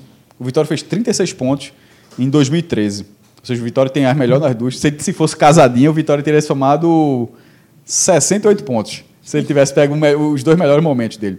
Detalhe, o Vitória foi vice-campeão do turno em 2013, do- do retorno, aliás. É, e o Bahia de 2012 fez 30. Ou seja, se eu pegar o melhor turno do Bahia, ele repetir, ele vai terminar com 61. Oxe, está na Libertadores. Possivelmente. Tá, na Libertadores. Aí- ele- aí tá. Se ele, se ele fizer. Esse ano tá um pouquinho. Veja só. Historicamente ele estaria. Vamos lá, os retornos do Bahia, certo? 2012, 30. 2017, 27. Ou, é, 58 pontos, fica ali na briga. 2011, 26 pontos. Aí 2013 já 25. 25 eu já acho que não dá, não, 56. Mas veja só, ele tem três campanhas, ou seja, de cin- de 57 para cima, que ele fica no mínimo ali. Na briga. Na briga. Não, veja só. Historicamente a média. Ele consegue fazer. O que eu estou querendo dizer é o seguinte: ele precisa de algo que ele consegue Que ele fazer. já fez. E com regularidade, né? Tem, tem três campanhas aí, né? É, historicamente, a média para o Bahia brigar por essa sétima, oitava vaga vai estar ali, 58, né? 57, mais ou menos por aí. Porém, esse ano, a virada de turno está um pouco mais forte nesses times da área que o Bahia está, tá? do, que na maior, na, do que na maior parte dos anos. Mas não está muito mais forte, não. Então, a tendência é que se o Bahia repetir a sua campanha, ele seja sétimo, pelo menos. Fred, só um último ponto, que é o torcedor do Náutico pode ficar curioso. Aquele Náutico de 2007, deixa eu ver aqui, o Náutico 2007, ele virou com 20 pontos. É, e no caso do, do turno, é a 22 de 39. O Náutico do retorno é o terceiro, aquele Náutico de 2007, o retorno Náutico, é a terceira melhor campanha nordestina no retorno. Aquele time fez 29 pontos. Nove vitórias, dois empates, oito derrotas. Agora, Foram atenção. cinco seguidas, né, Cássio? Cinco seguidas, que é o máximo, é o recorde aqui em Pernambuco. Atenção a esse número. 38 gols no retorno do Náutico fez, meu irmão. Dois por jogo. veja teve, só. Teve o vice-artilheiro naquele ano. Não, né? veja É, só, mas, mas porra, é, o é uma violência. 38 gols o Náutico fez naquele retorno. É muita, tem time que termina com um gol de média, o fez dois, Dois no, média, no- no retorno. média, no retorno.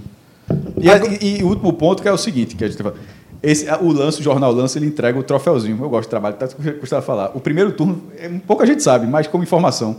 O primeiro turno vale o troféu Osmar Santos. São bem bonitinhos os, tro- os troféus. É o busto do, do- do jornalista, jornali, locutor Osmar Santos. E o segundo turno vale o João Saldanha. O Flamengo, ou seja, o jornal entrega desde 2004.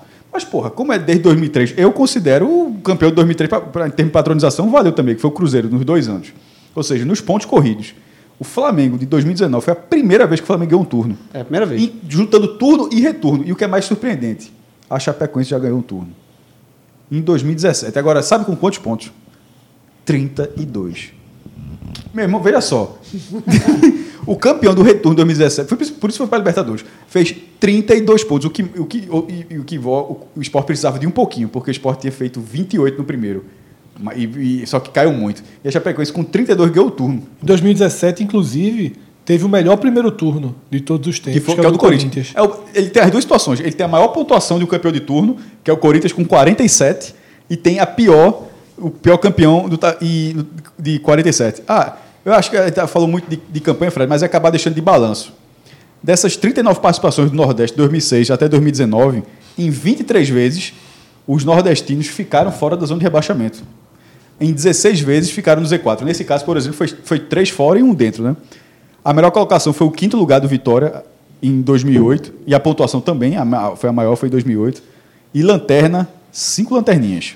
Santa em 2006, América de Natal em 2007, Sport 2009, Náutico em 2013 e Vitória em 2014. E justamente sobre a parte de baixo da tabela, que é o próximo capítulo desse programa, onde o Nevozão vira realmente Nevozão e onde a gente tem PHD em analisar essa área da classificação agora. Agora é onde, sim, agora sim, turma. É onde a gente domina. É o, no- é o nervosão. Esse é o, é o nervosão raiz. Raiz. O Bahia esse ano não tá raiz, não. O Não, Bahia vai esse tá ano Nutelinha demais. Tá Nutella demais, exatamente.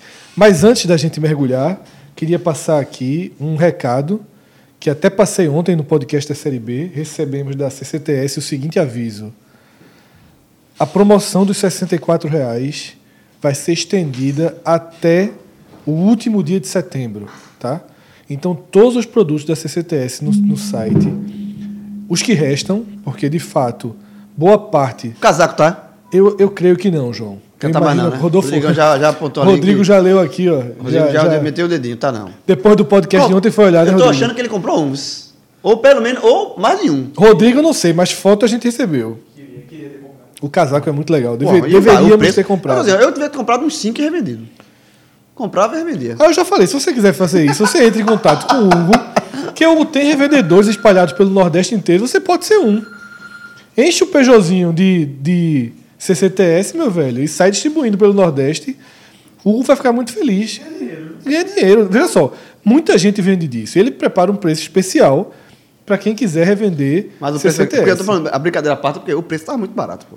Casaco, um casaco 64. 64, nem o 99 Sem o tinha nove, mais. é, nem 99 tem. Não é só um casaco, né? É um casaco. Ro- Rodrigo aqui tá aprendeu a falar aqui. sem microfone É, agora. Né? tá É, muito, muito interessante. Mas ele quis dizer o seguinte: eu traduzo. Não só um casaco, mas um casaco de qualidade, mas aí está implícito Tá em preço da, da marca. da CCTS, que realmente o cuidado com a qualidade deles é extremo. Então, ccts.com.br tá? e também o Instagram da CCTS, que é CCTS Oficial. Outro destaque que eu vou dar aqui, já que esse programa é da Série A, eu dou destaque aos anunciantes que podem ser consumidos em Salvador e em Fortaleza. E aí, a de placa, meu amigo, está começando a fazer uns quadros sobre o acesso do Náutico. Tá faltando o, o, o Tá do campo. buscando, tá buscando. É porque não tem Não. imagem, né?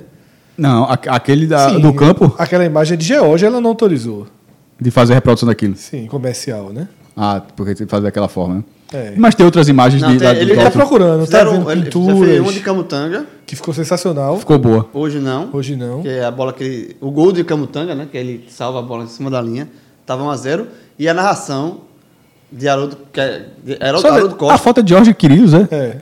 Pô, não sabia não. Aquela que, que, que foi Sim, que sim, viralizou. O próprio Twitter viralizou. É. Ela liberou tranquilamente para o uso, para que as pessoas usem, mas Ganho não com comercial. atividade comercial. Ah, O, massa. o- e a outra da de placa é a E narração. ele vai ganhar um quadro, ela vai- ele vai dar um quadro a ela, só para ela. Exclusivo. Exclusivo. o na- a narração do, do gol eu achei sensacional. Ah, as duas placas estão muito boas.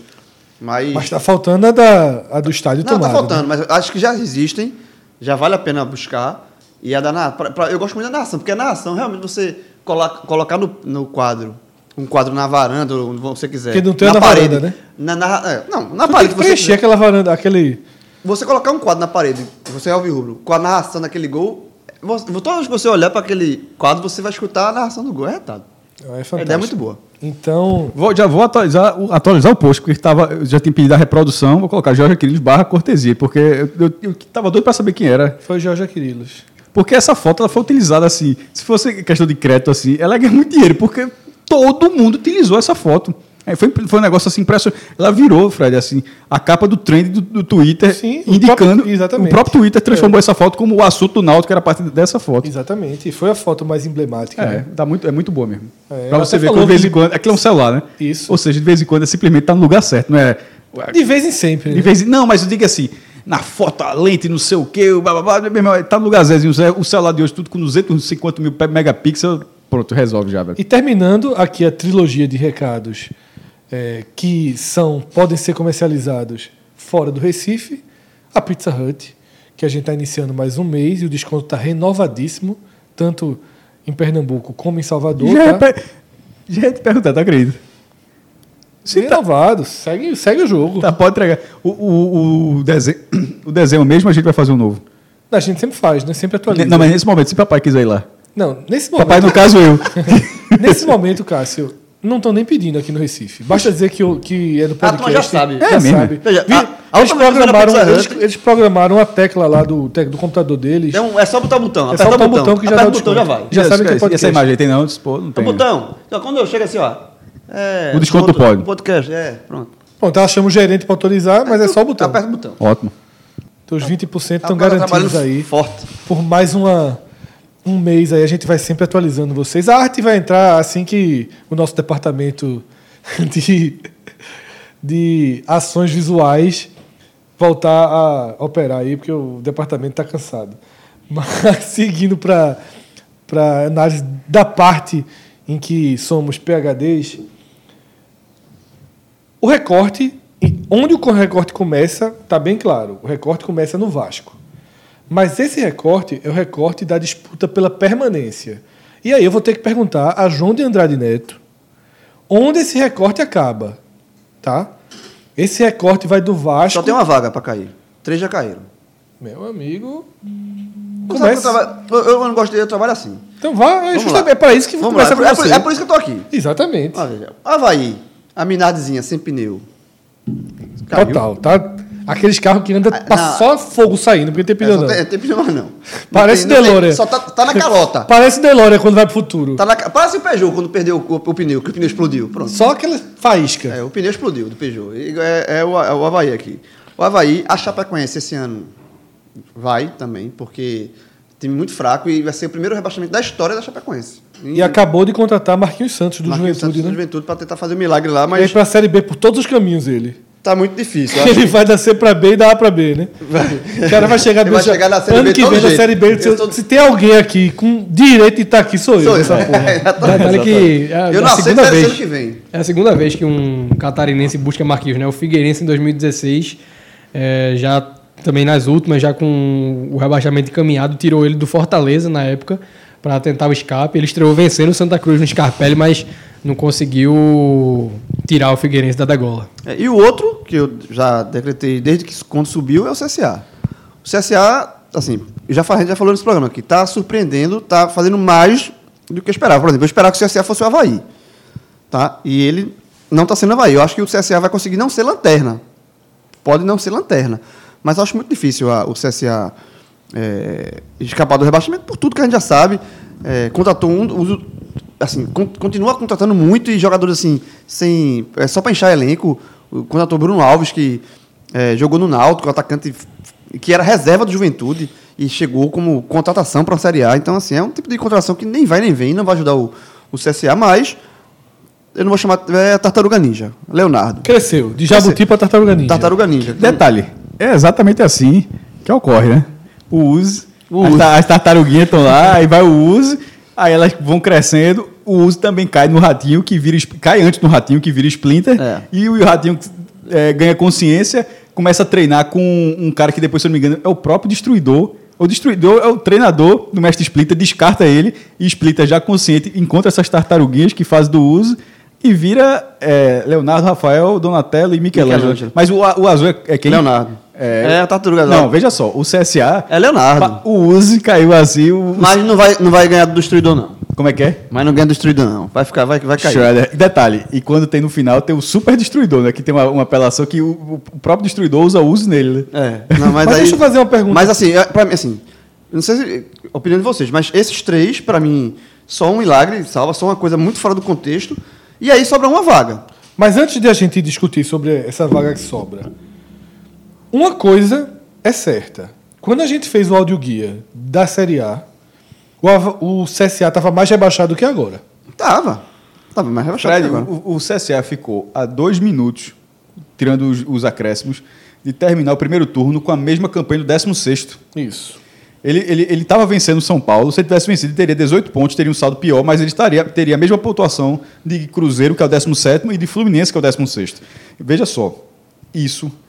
É, vou, falar, vou esquecer essa vitória. Chegar para o torcedor do CSA antes do campeonato. Tu assina, Assina. o primeiro Fácil. turno com 16 pontos. Meu amigo, timbrado. Eu, ve- veja só, que essa assinatura é uma assinatura miserável.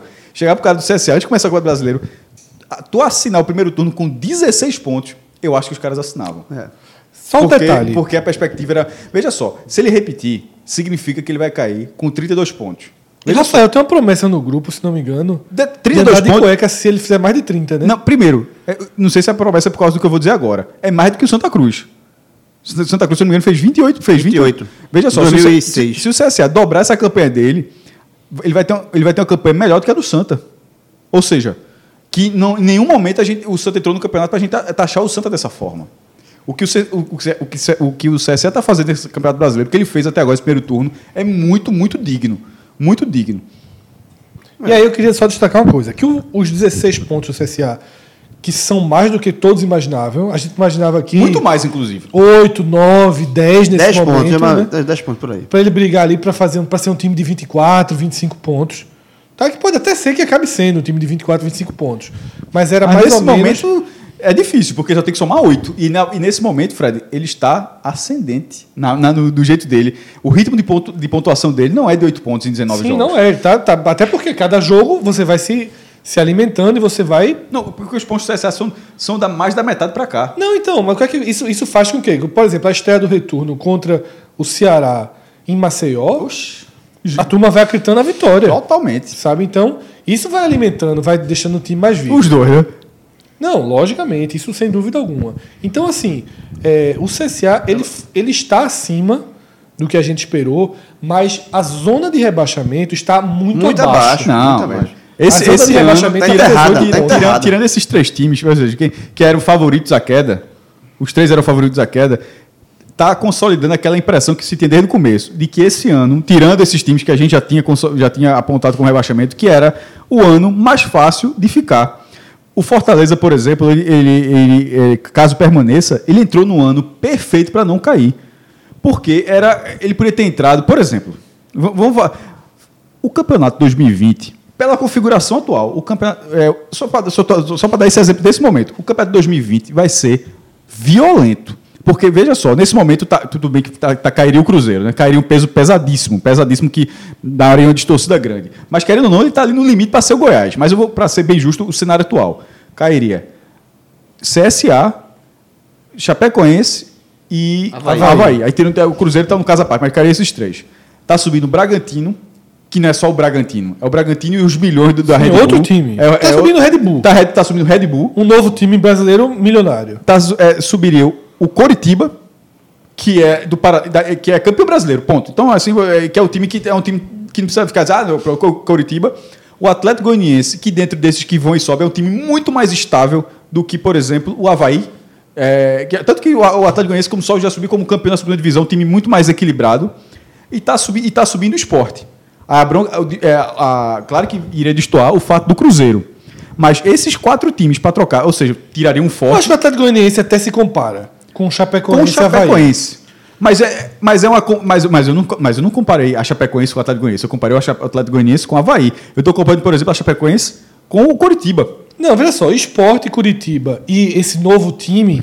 Vamos assim, Bragantino pro, pro Cruzeiro. A comparação não é essa, mas Bragantino pro Cruzeiro. Vamos porque Não, aí, só, não, aí os de cá ganham todas as Então, veja só, o as o, o. Coritiba é maior do que a Chape, o Sport é maior do que é, Qualquer um dos outros. do que- qualquer um dos dois e o não do, do que o CSA para que o, o Atlético seja maior do que o, o CSA, porque o Sport precisa ser maior do que o Havaí. Veja só, é muito pior a do ano que vem. É, e, e- Sim, essa troca daí Com- tá... mas, mas- e com um agravante. Esse G4 da Série B a gente já debateu, ele tem chance de ser esse G4. Enquanto Boas e, chances. E boa chance de ser esse, esse G4. Enquanto o Z4, a chance de descer um pouco o Goiás e sair o Cruzeiro. Aí, veja, aí, aí vamos supor que é, é muito plausível.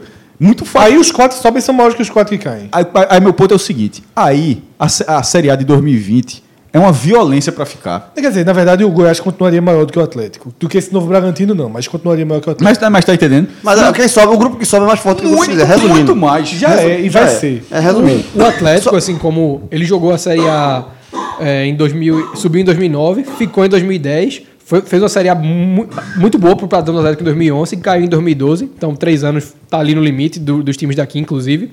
E quando ele subiu como campeão em 2016, ele fez a campanha em 2017 de ele foi lanterna, mas ele foi entre os 13 lanternas que houveram em 2006 e 2018, ele foi o melhor. Rodolfo, uma questão de investimento. Se fosse o Goiás, estaria caindo um time de 100 milhões, um beirando 100 milhões ali, a Chapecoense, até ficou no último ano, e outro bem abaixo disso. Estaria subindo. O esporte na Série A, não tem, não tem na Série B, mas na Série A teria 100 milhões. Coritiba na Série A 100 milhões. Bragantino com Red Bull 100 milhões. Então, é, só, só para o investimento, subiria muito mais forte. Ou, ou seja, esse ano é o ano para o, Forta, é, o Fortaleza e Ceará precisa aproveitar. Primeiro, porque se você fica, tem a premiação por ficar. Mudou o sistema total. Mas 2020 se desenha para ser. Inclusive, para quem está subindo, já é bate e volta também. E, e- É, mas eu e- tenho e dois- só, só, rapidinho, só para terminar a questão do CSA, uma coisa chama atenção, assim, chama atenção a campeão do CSA, mas para o CSA tentar, um, na minha visão, é, algo perto do milagre de, de evitar a queda, é, ele não vai evitar a queda, a queda com o ataque que ele tem. É o pior ataque da competição disparado, com oito gols. Tu não quer que ele contrate, não, né? Não, oito, não. Já contratou o Bruno Alves. Sim. atacante. É, mas- São 17 atacantes contratados na temporada. Oito. 17. E, e você, você Ata- ver. atacante, Porque quantidade, atacante. cara, quantidade não é jogadores são 45. Veja, oito, veja, o time jogou 19 vezes. Mas tem que parar, Fez João. oito gols, porra. Veja, não- 17 atacantes tem que fazer, ó, meu irmão, tem que sair alguém daí. Não dá. al- alguém, não, al- alguém, sair alguém. Junta dois, né? Não, não, que dizendo sair no sentido Forma tem um que, só. al- alguém tem que render daí. Não dá pra ficar Faz um chamando, chamando, junta. chamando, chamando até um que um render, não, pô. 17 já deu. É, aí eu, tenho- acho que tem duas pautas interessantes aí para a gente debater, a partir ainda desses três rebaixados. Uma delas é que, de fato, esse ano tem um, um grupo de rebaixados muito fácil de identificar na largada. Havaí e CSA são daqueles que todo mundo aponta né, que vai ser rebaixado. Por exemplo, caso se confirme essa troca que Cássio falou, né? De Caio Goiás e esses três que a gente citou, e sobe, na o- torcida, inclusive. é, e sobe o atual, e sobe o atual G4, G4 da Série B, a gente só teria um.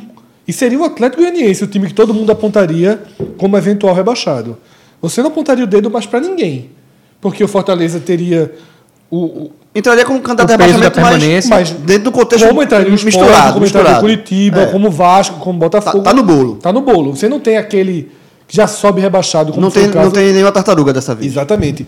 Seria o Atlético Goianiense seria o apontado para ser, mas os outros 19 não. Então isso é muito raro. Agora, ainda assim, talvez o campeonato desse ano seja o primeiro que expõe de forma mais clara que são o desnível está ficando tão grande que eu acho que essa questão, já essa questão de 45 pontos já é uma lenda. Já está virando uma lenda na Série A. Mas geralmente é suficiente. Não, é Só mais uma do que suficiente. Sim, só um ano. É é porque era assim.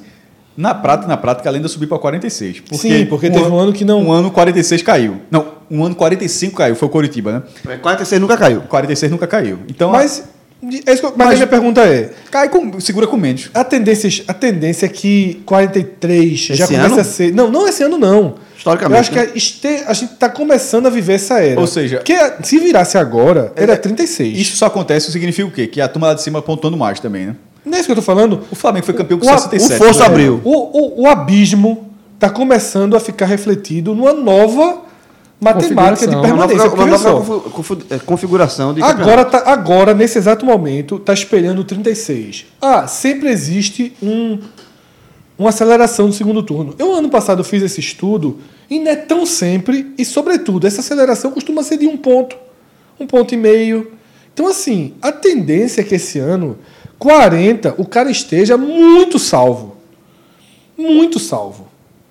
Que o cara esteja assim. 40, 41, por aí. É, eu tô achando que vai morrer em 38, Porque a 39 turma de baixo não, no máximo. não, não tá pontuando. Agora, é, dentro dessa vaga que está sobrando, né, a gente coloca esses três últimos como rebaixados, ou só, só se livra com uma coisa fora da curva.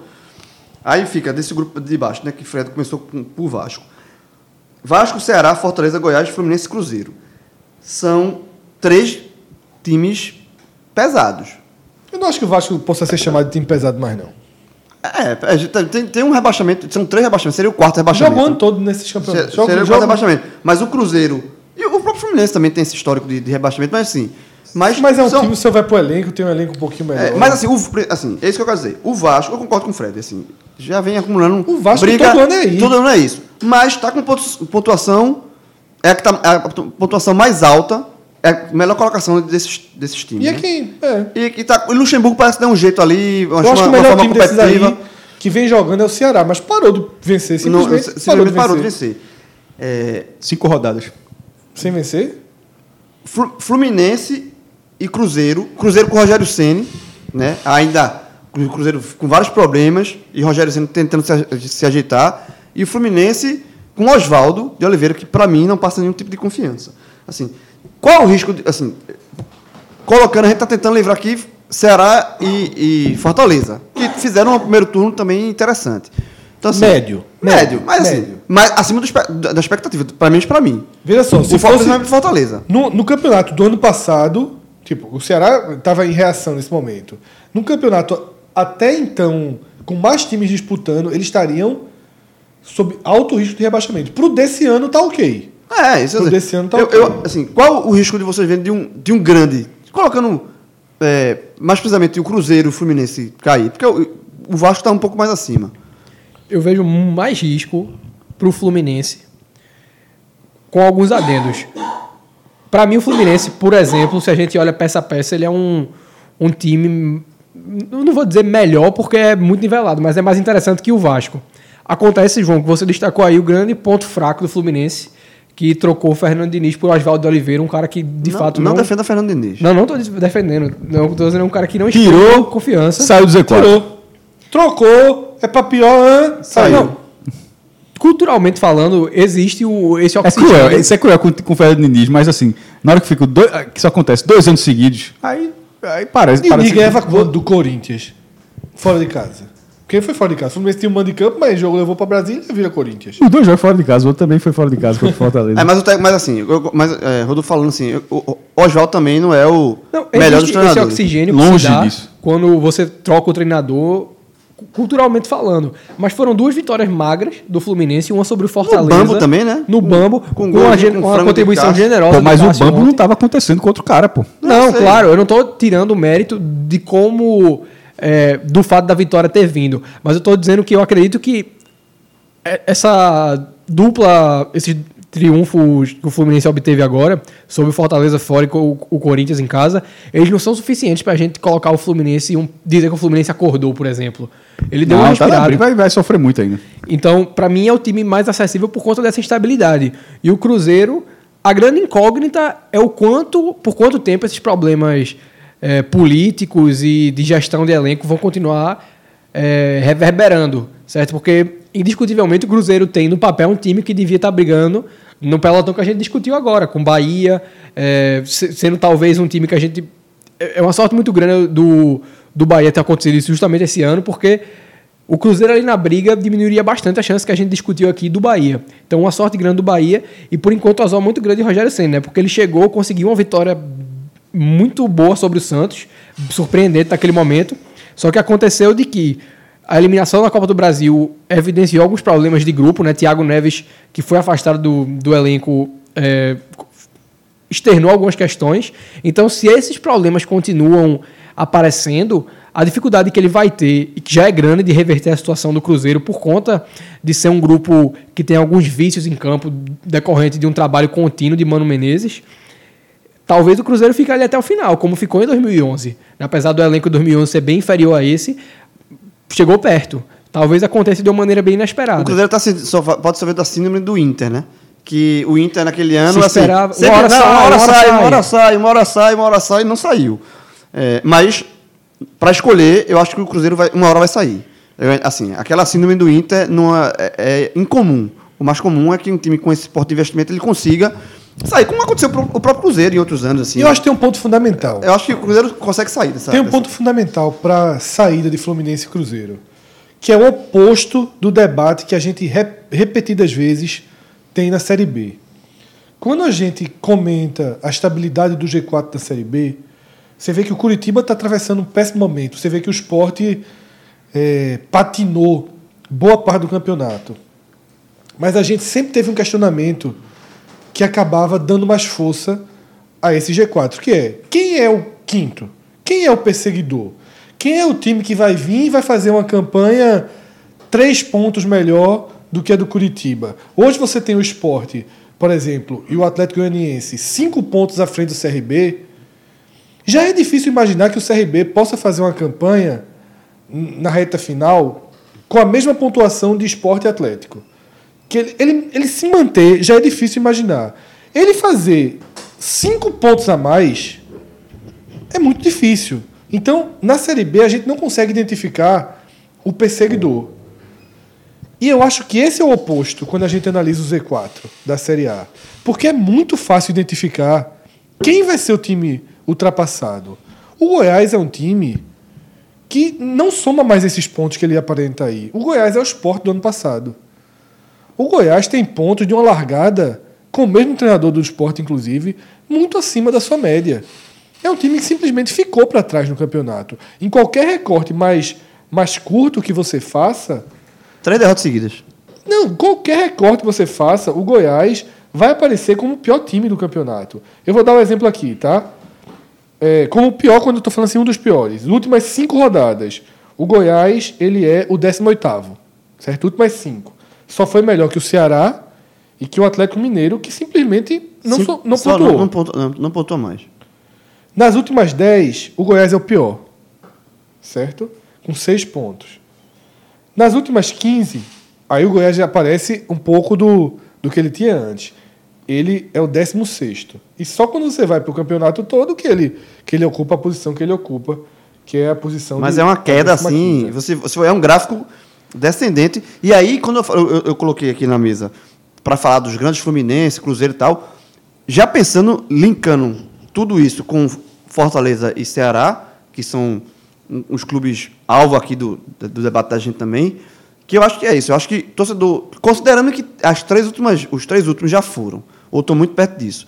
Eu acho que Fortaleza e, e Ceará, eles miram o Goiás como o, o concorrente mais, assim, o, o principal alvo de secação, porque é um time fraco, tá? Diferentemente do Cruzeiro, que tem potencial, diferente até do Fluminense, que o Fluminense tem jogadores melhores, obviamente, tem problemas, mas elenco por elenco é melhor. Então, assim, o, o- e o Vasco está mais, mais, mais afastado. Eu acho que o Goiás é o alvo de Ceará e Fortaleza, assim. Sem dúvida nenhuma. É, é o, O é- é Goiás João, Fortaleza é e Ceará. quase pô. uma Chapecoense que tem os pontos para salvar. Eu, se, por exemplo, se fosse ser largada no segundo turno, eu acho que a Chapecoense pode tomar mais pontos que o Goiás. Também. Vou, ne- vou nessa linha. Eu, ho- hoje, excetuando umas três peças, o goleiro Tadeu, Léo Senna, volante e Michael. Talvez Kaique também, porque teve um bom começo do campeonato, mas caiu junto com o time. O Goiás é um, assim, um grupo muito inferior ao de uma Chapecoense que tem um Tiepo que faz boas intervenções, é, Gun, que era ou não zagueiro experiente, Bruno Pacheco, Everaldo, Gustavo Campanharo. Então, a própria troca de técnico talvez sinalize alguma melhora. É, eu en- enxergo o Goiás bem atrás é, de Chapecoense e, por consequência, também de Fortaleza e Ceará. É, a gente já vinha falando isso, acredito que quando a gente começou a debater o Fluminense, quem seria o alvo do Fluminense, que não seriam os dois nordestinos, e sim o Goiás. E vem se concretizando, né? O Ney Franco, inclusive, estava na Chapecoense, que a gente fez a comparação, agora no Goiás não consegue é, reverter. E demonstra também uma fraqueza é, não, não diria psicológica, mas para segurar os resultados. Né? A derrota para o Palmeiras evidenciou isso de uma forma gritante. Porque vencia por 1 a 0 até os 36, levou o empate, depois toma a virada, dois gols assim, de pura desatenção da equipe.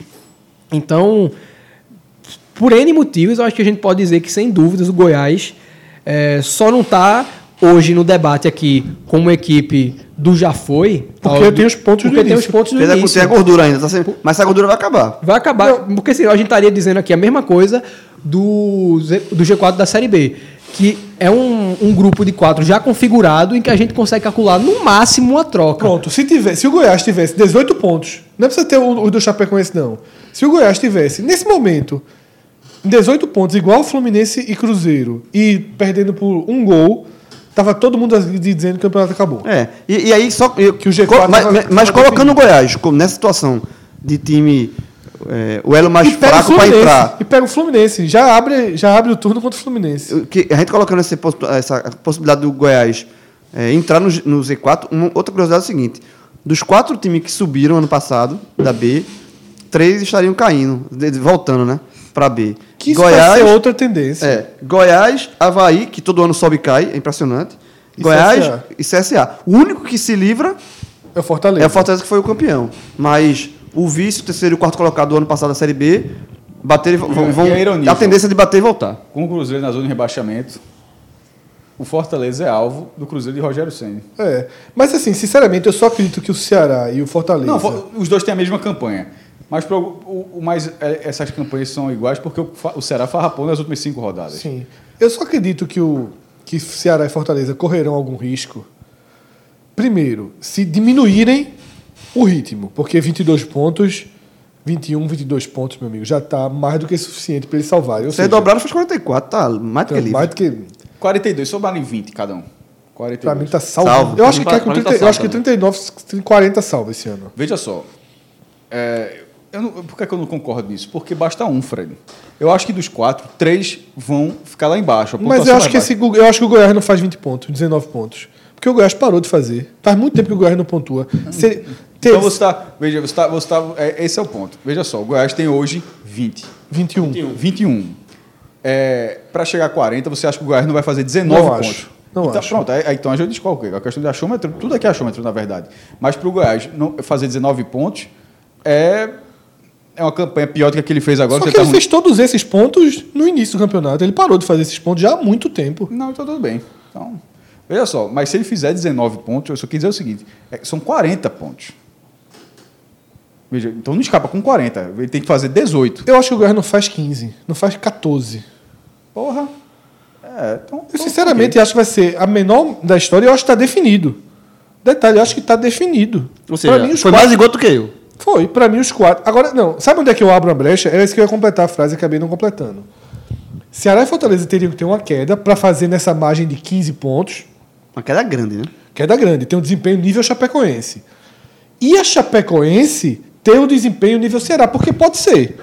Eu não acho absurdo que a Chapecoense consiga no retorno 21 pontos. Esse eu não acho absurdo. Fred, eu que, 22 sou, eu que sou defensor da Chape aqui. Eu que sou Chape. Mas não eu é sou tão Chape ruim. também. Eu sou. Já vão três. Já vão Já- três só nesse Só programa. nesse programa. Eu sou Chape, sempre fui. Antes de ser. Flamengo. Há muito sempre, sempre fui. Chape. Quatro com Flá, né? Todo mundo é Flá. Flá, Então é todo Flamengo, Ah, Náutico, é- Eu sou Flá. Sou Flá. Flamengo, Todo é Flá. Bahia, Flá Chape e e Náutico. Chape. Eu Quadrangu- quadrangular eu- eu- quadrangular. Esse, esse ano eu larguei. Não, é Náutico. É, esse ano larguei a Chape. Esse ano a Chape cai. Esse ano, todo, todo ano eu digo, a Chape não cai. Mas a Chape não cai. Nesses seis anos. A Chape não cai esse ano. Nesses seis anos, vamos supor que ela cai. Vamos supor que ela cai. Seis anos já é um período superior a qualquer clube do Nordeste, que o recorde era do Esporte 5. Ela passou, ela- ou seja, o que a Chapecoense fez já é maior nos pontos corridos de qualquer time do Nordeste. Conseguiu vaga na Libertadores nos pontos corridos. Jogou a, Sul- ganhou, a Sul-Americana. Ou pelo menos foi finalista técnico da É, Sul-Americana. Técnica, foi, em termos técnicos, chegou à final da Sul-Americana e aí o máximo do Nordeste foi quarta e final. Na verdade, ele ganhou a Copa Sul-Americana, mas ele é jogou- campeão oficial mas, da mas dentro, mas dentro de uma situação, de um contexto diferente. Mas a final, a final é, inquestiona- é inquestionável. Finalista técnico da o ti- Sul-Americana. O título é inquestionável também, está falando em termos técnicos, assim, desempenho jogando no campo. Ou seja, fez mais do que os nordestinos no período, ficando. Então, veja só, sem ser cotista.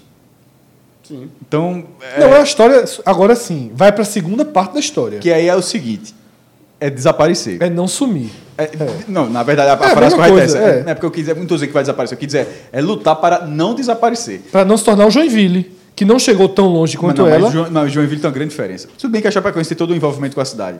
O Joinville é um clube muito mais tradicional do Muito que a mais Chapecoense. tradicional. Não, A Chapecoense, na pouca verdade, gente sabe, mas eu pelo menos era assim. A cidade de Joinville é o único caso do Brasil esse. que é maior do que a A, capital. cap- né? a po- a população é maior do que a da capital. É, mora mais gente em Joinville do que em Florianópolis. E, e o Joinville é um time com mais de 10 campeonatos estaduais, já tem jogado a primeira divisão outras vezes. É um clube com história. E a Chapecoense é um clube que surgiu nesse momento e, e foi, avassala, e foi avassalador. É, eu não, ia- eu não, eu só compara- quando se fizesse a comparação com o Joinville, eu não ia fazer a comparação com o Joinville. Eu ia fazer a comparação com clubes muito, muito menores, inclusive de São Paulo. São Caetano, né? São Caetano, Paulista, é, que, que chegou à primeira Santo divisão, André. Santo André. Santo André, campeão da Copa do Embora a. Chapecoense tenha, mais, tenha, apelo, tenha apelo popular maior do que todos esses. Mas que tiveram aquele momento desabaram e assim, sem, re- sem previsão de retorno. E a Chapecoense, na segunda divisão, ela- lembrando que ela tem todo um problema nessa questão ainda de, de indenização. Ela ficou, ficou, um problema muito grande isso tudo para resolver isso tudo. Se ela, se ela for rebaixada, se ela for rebaixada, é, tipo, ela- ela pode até ser um bate e volta, mas eu não apostaria que seria um bate e volta, não. Acho que ela cairia com problemas. É, ela não cai como, por exemplo, a gente trata. Como o América Mineiro caiu. É, como o América Mineiro, como, como outros clubes. Então é detalhe aí. E tem uma queda do futebol catarinense, que nesse momento está em Acentuadíssimo. todas as zonas de rebaixamento. É, chegou até, já- chegou, a ter quatro, times na nos Série A. pontos corridos. E outra, com o quinto time lutando para subir, que era, que era assim, que era... primeira divisão foi Joinville, Joinville, os dois de Cha- Santa Catarina e a Chapecoense. Né? É. E o Criciúma, Criciúma e o brigando. Criciúma brigando para É. subir. Era, uma- era, uma- era um negócio assim incrível. E agora pode dar uma invertida de cenário, mas era incrível, João, dentro de um pequeno, um pequeno diferencial que é o seguinte. É um estado rico e tal, mas é um estado, como a gente acabei de falar, que é a maior cidade, que não tem um milhão de habitantes, é menor do que a capital. Então tem uma situação diferente. Enquanto o Nordeste, a gente fala numa, uma- uma- um setor de de 50 milhões, tá, estou deixando bem claro, está trocando Santa Catarina, tipo, era a cota Santa Catarina, que chegou a ser giga, nesse, momento, nesse ano de quatro, chegou a ser maior do que o Rio, porque o Vasco estava na segunda divisão. Tinha três do Rio e quatro Santa Catarina. E agora já são dois anos seguidos do Nordeste. Em vários anos, o Nordeste, o Sport chegou a jogar sozinho. Em 2015, ele só tem o Sport, já teve um que só teve, se não me engano, só teve Ba- Fortaleza também. Aí, nesse momento, tem quatro do Nordeste, com a possibilidade de queda de um e possível acesso de um. Ou seja, supondo que aconteça isso, enquanto Santa Catarina está nessa declínio. essa- esse declínio, o Nordeste tem uma, uma condição de ir para o terceiro ano seguido com quatro. Na hora que isso começa a acontecer, ou seja, o quatro de Santa Catarina foi completamente ocasional, assim, foi circunstancial. Na hora que de repente o Nordeste vai para três anos com quatro, aí você já começa a dizer, ó, dá para ser cinco. Você estabilizou os quatro e já dá de repente para Se o Vitória estivesse fazendo a Série B que era o que se esperava. dentro, igual do CRB, porque o CRB é o quinto, veja só. Se fosse o Vitória aqui, todo mundo estava achando que o Vitória subiria. estaria- Exatamente. Que, o esporte não estaria tão garantido. Que tá- na verdade, tava- Exatamente. Tava, não é, ninguém estava falando de G4. Tava É. todo voando. Tem É cinco, porque, na tem verdade, cinco, quatro tem vagas. 5 para 4. Ninguém, é, é, na Série B, por exemplo, vou dar a minha opinião aqui. Eu considero muito mais o América Mineiro do que o CRB. Eu também considero. negócio que o América tá longe. O, curioso Não pode ficar dessa perto. questão de Santa Catarina Pode. Boa chance. é que o time talvez com a melhor possibilidade de salvar o ano, salvar não, porque o Brusque subiu da Série D, mas Da de- D pra C, né? É, mas Campeão. de minar esse declínio é a Chape, né? Porque o Figueirense numa crise insustentável, Não, sem dúvida. O Havaí, não- o Havaí, o não vai Avaí escapar. não vai escapar. Seria- Criciúma seria- talvez. mas- Mas Criciúma tem uma chance de escapar. Mas Criciúma tem a chance. O time da Chape, primeiro, já foi ruim, vai, tem isso também. Ele não ficou, porque tem, já ficou com muito time. Por exemplo, do ano ano passado passado, ano passado eu acho É. o time do esporte. com Eu acho os times do esporte fraco. Mas se fosse pra trocar, eu não trocava. O esporte o time caiu ano Pereira passado, foi entre outros motivos, no goleiro. Sim, é mas veja só. É, antes de Maílson, tá só falando, né? Sim, de Magrão. Mas, é porque, Magrão foi é- um é problema. no final. É. Diga assim: o Sport caiu no passado e a Chapecoense ficou. Foi um pelo outro, inclusive. Porém, eu não trocava um time no outro. Naquele, naquele, eu não trocava. E, e esse ano a mesma coisa. Esse time, a Chapecoense já, ficou, já teve outros times ruins e ficou porque o fator casa era muito bom. Mas eu vi alguns jogos da Chape, por exemplo, o Chape e Vasco. Fraquinho. Fraco, fraco. Esse, esse tá Ela chato. fez agora- Esse tá chato pra ficar. Lis- Lisca, que adora uma série A, disse, oxe, vou não. Lisca, Lisca todo na Lisca, frente. Lisca com disse, ó, tudo- Lisca, vem. Eu disse, como? Ele olhou assim a tabela, tem um Não, turno. não vou melar meu currículo. Ne- não. Nesse eu não vou, nesse eu não. Nesse, Lisca já, eu já abriu. Já salvei ano passado o Ceará. Ele deve estar, ele deve estar olhando pra alguém. Fluminense. Não, não, peraí, Eu acho que ele tá olhando não, pro Fluminense. essa entrevista, Ele tá Fluminense. peraí, essa, essa entrevista de Thiago Nunes, férias, é papai, você tira férias, papai daqui. viu? Eu acho que ele tá mirando o Fluminense. O Lisca pegou o Inter, faltando quatro jogos pra salvar. É, mas a formação- Encarou. a- Não, a eu sei, dele não, é eu sei, eu sei. né? Encarou. Ceará, todo mundo dando reba... Ele eu- pegou pra fazer, o, rebaixado. pra fazer o crime e fez. Ceará, salvou. Chape, vou não, pai. Não foi não, abriu, abriu. Vou, abriu. vou não, vou A não. postura E da olha lá, Chape que foi a muito correta. E detalhe, A aposta da Chape foi correta. A chance da Terceiro a- fato novo. A aposta da, da Chape, sim. A chance dele ir pra, pra Chape e ser entrevistado pelo podcast era pequena. Não ia. Ah, não ia. Então nem esse risco ele tinha. E aí depois, como ele faz? É. Eu, eu sou defensor dessa política de você sustentar. Falo isso no esporte da Série B com relação ao Vitória. É, agora, para mim, a Chape acertou em buscar o fato novo. O Goiás é o que eu penso que devia fazer. Já Fortaleza Já e Ceará, seria não. outro fato novo, na verdade, do Goiás, né? É, mas Ney Franco não- Sim, mas não é o fato novo um do fato novo? É, mas tá perdendo tempo. E Tava na beira. para Ceará e Fortaleza, não. O, o ideal para mim seria justamente o contrário. É você entender o momento da oscilação e segura. Tanto o Zé Ricardo, que Minhoca falou Mas que- eu acho que eles vão segurar. Não, eu Ah, também tem que acho. segurar os dois. eu- começa a existir esse debate, né? Se não perdeu e a, a ideia de falar isso aqui é justamente minar o debate, não deixar nem se acender, porque Veja é só, o fundamental. 22, 22 pontos. O Ceará, eu acho que. o Veja só, o Ceará podia mais, tanto é que o Ceará tinha 22 pontos. Tinha. É, Pontos. 20 pontos, aí somou dois empates e perdeu os jogos. São cinco jogos sem vencer. Esse, ele já estava nesse patamar e parou. Mas o Ceará vinha bem, bem já vinha sendo O elogiado. Ceará ele tem que lutar pela É, Sul-Americana. o, Ce- o Ceará, nesse momento, e a gente está falando dois times com a mesma campanha, mas o Ceará, por já ter um ano a mais de, de primeira divisão, por ter um elenco mais caro, tanto é que a receita é maior, é, mesmo com as campanhas, as campanhas sendo idênticas, já se esperava um pouco mais do Ceará, e esse momento tem que se trabalhar, como você falou, como oscilação. Se, se- eu acho que o Ceará entende que é oscilação. Mas É, a, espe- a tabela dele foi muito difícil. Mas é normal. esse- não sei então. Mas, veja, o tropeço eu considero o tropeço pro Botafogo tropeço. Tá? Empatar Não, com mas, o Botafogo. mas foi mas tropeço de antes- re- mas veja só, mas também foi tropeço de resultado. Digo, não, porque, foi- porque Gattuso o time do dominou jogo. do início ao fim. Gattuso foi o melhor jogador em campo. Mas é o que eu falo o seguinte: antes disso, o Ceará já vinha de uma sequência sem vitórias. Mas pegou um corredor polonês miserável. Mas pô. seria assim, velho. Não sei. Mas o que você não pode pegar um corredor polonês. E aí você soma com esse jogo do Botafogo, bota tudo num bolo e, e, e questiona Então. o treinador. Eu acho que, para considerar tropeço, foi esse jogo contra o Botafogo. E eu acho que- Os outros não. João, e é o que eu falando, eu acho que o Ceará vai entender- O, ponto- o ponto contra o Corinthians foi um ponto bônus, assim. Eu O, tava Ce- perdendo. o Ceará vai entender esse momento com oscilação. O do Fortaleza que é um problema, porque o Fortaleza está um degrauzinho abaixo. E o início de Zé Ricardo não foi bom. Ele conseguiu estabilizar, teve aquela buscada com o Santos. É, então, já teve esse- essa própria buscada com, O com o problema é Bahia. que é um teve- fantasma. Hã? O problema é que é um fantasma mas de, de Rogério Senna. Não, não, mas agora é um vai- fantasma que na verdade é concorrente. Não tem, o que- esse fantasma E tem o que pode fazer, se não. tornar maior se o Rogério Ceni cair. Pode se tornar maior ainda. Aí, será que voltava? Eu acho um absurdo voltar. Eu acho Pelas que... duas visões. Mas o Fortaleza tem um histórico com o próprio Marquinhos, Marquinhos, né? Santos. Então. Sangue de barata. Mas aí, veja só. de depois- de vai veja só. eu não Ia acho que- ser uma história da. Eu não acho que isso vai acontecer. Vai não. eu, é veja, não acho que isso vai acontecer, não. Mas quando, quando ele caiu, teve aquele longo debate aqui sobre a gestão da carreira dele. Foi. Se ele faz isso, aí, a- a- Rogério, assim, ó, aquele papo acabou. É. Tu, você tá no mesmo balaio de todos os outros treinadores em relação a. a Ninguém mais vai ter confiança nele. É, ele ele- fazer o que for no Fortaleza, É, turma vai ser treinador pra sempre do Fortaleza. mas de pauta ia ser retado. pauta? Ih, histórico, meu irmão. O cara sai do Fortaleza, vai pro Cruzeiro, Derruba é o Cruzeiro. demitido, derruba o Cruzeiro, volta pro Fortaleza pra salvar o Fortaleza. Contra o Cruzeiro. Contra o Cruzeiro. E aí, detalhe, a gente tá fechando aqui essa análise, mas é importante lembrar a Sul-Americana, tá? Tá na bica ali, né? Porque se as vagas do Bahia G- aparecerem G7, G8, G9, Se for G9, é o que até o 16 Até o 15. tá é o 15º, né? Isso. E aí, Só fica, meu irmão, o cara que fica em 16 Quase aconteceu. Comemora e Jovem, lamenta. você está esquecendo que quase aconteceu. Quase, quase aconteceu. A turma torceu pelo Flamengo contra o Independente. foi, A exatamente. turma foi, a turma foi Flamengo contra o Independente. Aque- Aquele, aquele jogo ia, ia cair no colo. Ia cair novo, no de colo da novo. turma assim de novo, porque caiu, o- Caiu- caiu em dois, ficou em décimo, foi para em 14 Isso. em 2016. O Cai- esporte. caiu no 2017 colo 15º. Caiu no colo da Série B, pô. Só não foi por causa. por- ali- não. E exato, é isso mesmo. Porque É. o, o Grêmio ganhou Não, a Libertadores. Ia ser, ou seja, ia ter G9 e ia virar G15 de Sula. Aí, aí o Flamengo perdeu a, a Copa Sul- Sul-Americana. Ah, então, o contexto sul-americano, velho. Sul-americano é. Tudo que a gente falou do é- Bahia, é- é nesse momento, os cearenses Tudo praticamente, eles. estão pra- estão praticamente 13, é 13 e 14. Ou seja, o Flamengo nunca teve tanta torcida. Do É, só o- resta- só todo mundo é. Flamengo, pô. Todo mundo Só é Flamengo. esporte agora. É? Só resta o esporte. Todo mundo é só. Flamengo. Só, se assinar o regulamento. Mundo- Só resta o esporte. Não, na Libertadores, se assinar o regulamento aí. Campeão da Série B no com Série A. só resta o esporte. Como é Campeão é? da Série B com Série A. Não, Cruzamento. esquece isso. Isso aí, isso aí. aí então, você vai jogar essa porra, pode Esse jogar. ano dá não, esse ano dá Ah, não. agora, agora, agora. Naquele Essa- ano dava. Aí esse vai devolver o. WO. O Não, contexto- dessa vez o WO é mil. O contexto, o contexto, o contexto da podia série. fazer isso, ó, Flamengo.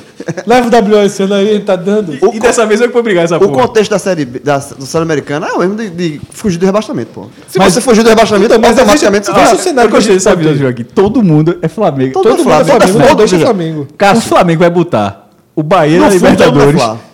Ceará e Flamengo. E veja que Nordeste a gente pode ter ano que vem, com três times Em torneios internacionais. Sul-Americana. A, a- a o sorteio da Copa do Nordeste vai ser 26 de setembro. Provavelmente nesse dia, tomara que seja antes, mas a- é, tem uma definição sobre essa situação do Bahia, porque isso acontece. Porque se o Bahia for para a Libertadores, Sul-Americana não tem problema. Sul-Americana. Não tem problema Tanto é que o Bahia jogou esse ano, o Sport jogou também. Não, Não, tem não no, tem problema o- nenhum. o Santa Cruz jogou também. Não tem. Não, não, o- o- não há impedimento. A Libertadores extraoficialmente há. Não há nenhum, nenhuma linha, nem no regulamento da Copa do Nordeste, nem no regulamento geral de competições da CBF, nem no regulamento da Libertadores, nada que impeça um time da Copa do Nordeste de jogar a Copa do Nordeste Libertadores. Por calendário não dá, porque as datas são basicamente as mesmas da fase de grupos.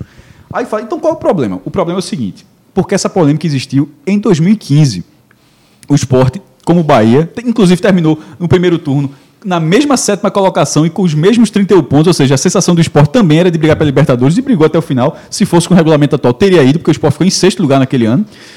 E quando teve o sorteio, o sorteio foi Natal, eu fui para esse sorteio. Estava tendo essa dúvida justamente, eu, como é que fica? Se for, como é que faz? Quem estava lá era Manuel Flores, que continua sendo diretor de competições da CBF, e ele, eu, eu fiz, essa, eu fiz essa pergunta lá e, e ele disse, não, não tem. É, inclusive, depois até consultei a Federação Pernambucana também, que confirmou a, a posição dele, que não pode jogar a Copa do Nordeste em 2015, não poderia jogar a Copa do Nordeste de 2016 e a Libertadores de 2016, independentemente da fase. Sendo ela é, fase Pré- liberta, fase grupo, não, não poderia jogar, porque se, você não pode depender em janeiro de um time. Pô, eu não posso esperar uma tabela de janeiro, vai que esse- até porque a Copa do Nordeste começa no fim de janeiro, começo de fevereiro. Com esse ano começou, foi a primeira competição. Não né? tem, não tem, então não tem como esperar ser pré ou fase de grupos. Aí o que aconteceu? A Federação Pernambucana confirmou, ele falou isso aí, e, e de lá para cá nunca teve um posicionamento oficial. É, aí, apurando essa história, as federações elas têm uma queixa porque isso não está escrito. Isso precisa ser escrito. É, mas é meio aquele negócio, nunca vai. É, é- é esperar a merda acontecer. Pra, pô, isso tem que estar escrito se pode ou não pode. Mas aquele negócio, como nunca aconteceu, de fato é raro. Nos últimos 30 anos teve um- uma participação que foi de 2009. Mas é- a gente não é para estar debatendo se pode ou não pode. É, uma coisa, pra tá escrito. É para estar escrito. E é detalhe, já foi pedido isso. Só para deixar. Não é omissão, não. Mas a CBF ainda não fez, esse, não fez ah, um ofício para dizer, ó, pode, não pode. Extraoficialmente. O cara falou, ó, não, o esporte, inclusive, o extraoficialmente. Estou dizendo em cenário de 2019. Em 2015 não era o extraoficial, não. Em 2015 era o seguinte: o esporte jogou o brasileiro sabendo, ó, se entrar na Libertadores está fora. Entraria um outro time pernambucano. O extraoficialmente eu estou falando para 2019, pra, ou seja, replicando o cenário de quatro anos atrás. Em quatro anos atrás era oficial de boca. E esse é o problema. Porque a tendência no Bahia é que o Bahia jogue. De botar o sub-23. Inclusive, dado. é, foi até falado isso, a gente debateu isso. Chegou a semifinal do brasileiro de E, aspirante. é, e Alexandre falou isso, por exemplo. Dado tá lá pra isso. Aquele time tá lá pra isso. Mas isso pode ser a vontade. Tá. Isso, isso de- nem sempre é o que é. É, isso mas- pode ser a. vo- Isso mas pode como ser não tem documento, o Bahia vai fazer Mas- valer a vontade dele. Mas o- veja só. Se o esporte sabia, o Bahia também sabia, outros clubes sabiam. Não era. Não, os Mas acho que todo no- mundo quer que o Bahia jogue, Cássio. Veja. Vai trocar o Bahia por quem? mesmo re- repetindo esse pensamento para mim é- ou você acha que em 2015 a Liga do Nordeste não estava assim a dizer ó, a gente vai perder o esporte é, é a mesma mudou o quê em 2016 todo mundo queria que o esporte jogasse. Ou para a competição ia ser como foi ruim. Em 2000 saiu o esporte saiu o que quis. Essa- isso você falou pro Bahia agora para mim é a mesma coisa do esporte 2015 essa, essa ou seja mesmo a liga achando que, os- que, pior- que a competição ficaria pior a CBF foi lá e disse que não podia. Veja só, não estou dizendo que a CBF, a CBF já disse que não podia mesmo e o raciocínio de que seria pior já existia. Para mim é a mesma coisa agora, ou seja, o esporte poderia querer jogar, a CBF não dá, por causa da questão do calendário. Como o Bahia pode chegar agora e falar disso, ó, eu quero jogar, mas a CBF ó, não vai dar, porque tem que ser assim, assim, assado. Agora, isso precisa estar no papel, mas espero que, detalhe, espero que o Bahia, se for a Libertadores, espero que o Bahia jogue com a Copa do Nordeste, porque seria a Copa do Porque a Nordeste do todo mundo. para a fase de grupos é muito pequena. Mas Aí não é- tem como- mas não- mas não- isso não tem mas como veja só, mas veja o risco que se coloca o Bahia. A chance do Bahia para a fase de grupos Tem que passar já por duas, duas eliminatórias. Não, ir para a fase de grupos, já se classificar Não, agora para é a fase de grupos é muito pequena. Depois ele pode conseguir ir. É, e tem que Só passar- que ele tem que passar por duas Duas eliminatórias. eliminatórias. Se ele ganhar uma e perde outra, isso ainda está em fevereiro, Mas começo essas, do ano. essas quatro datas já são quatro datas da Copa da do Copa Nordeste. do Nordeste, eu sei. Eu sei. Eu acho que talvez não, viu, Cássio? Que começa muito cedo. Eu fui, ver depois, eu fui ver depois. A pré-Libertadores começou depois da Copa do Nordeste. Esse ano. Essa, É Copa do Nordeste Copa começou em Nordeste 15 de janeiro. cedo. a Copa do Nordeste começou antes 15 do, de janeiro, mas vai ser novo, tão cedo. O calendário, curiosamente, o calendário da CBF deve ser, divulgado É, porque essa ano semana. que vem não vai parar na Copa América. Então, a. a- Não, não vai passar na Olimpíada. né? Mas isso. Não, nem na Copa América vai ter Veja, Copa América mas, de. Ah, mas lembre-se de que se não vai parar para a Copa América, significa que a própria Libertadores pode ser também. É, tudo, mas é tudo porque- fica sim, esticado. Tudo, tudo pode ser esticado. Mas, enfim, é, que eu acho que aí existe um risco pro Bahia muito grande de você só ficar com o Campeonato Baiano. Mas esse risco existe. Essa, a gente está tendo a mesma discussão em Sim, eu 2015. sei, mas é um essa- risco que esse todo mundo ia pensamento- querer correr. Não, Claro, todo mundo corre. todo mas, mundo corre. Mas E só, se for escolha Bahia- e se for escolha morre, vai dizer, olha, Tá a Libertadores. Óbvio, né, minha Então. gente? Óbvio. Mas aí é o seguinte: o Bahia monta uma estrutura, investe num treinador qualificado, No monta time um B, elenco é. pra ter um time B. Competitivo. Que jogou, não tá jogando, pô. Ele fica que chegar pra CBF e dizer, "Ô, gente, como é que eu não posso? Eu joguei o brasileiro todo com um time de aspirante. Então, a, a CBF estaria sendo.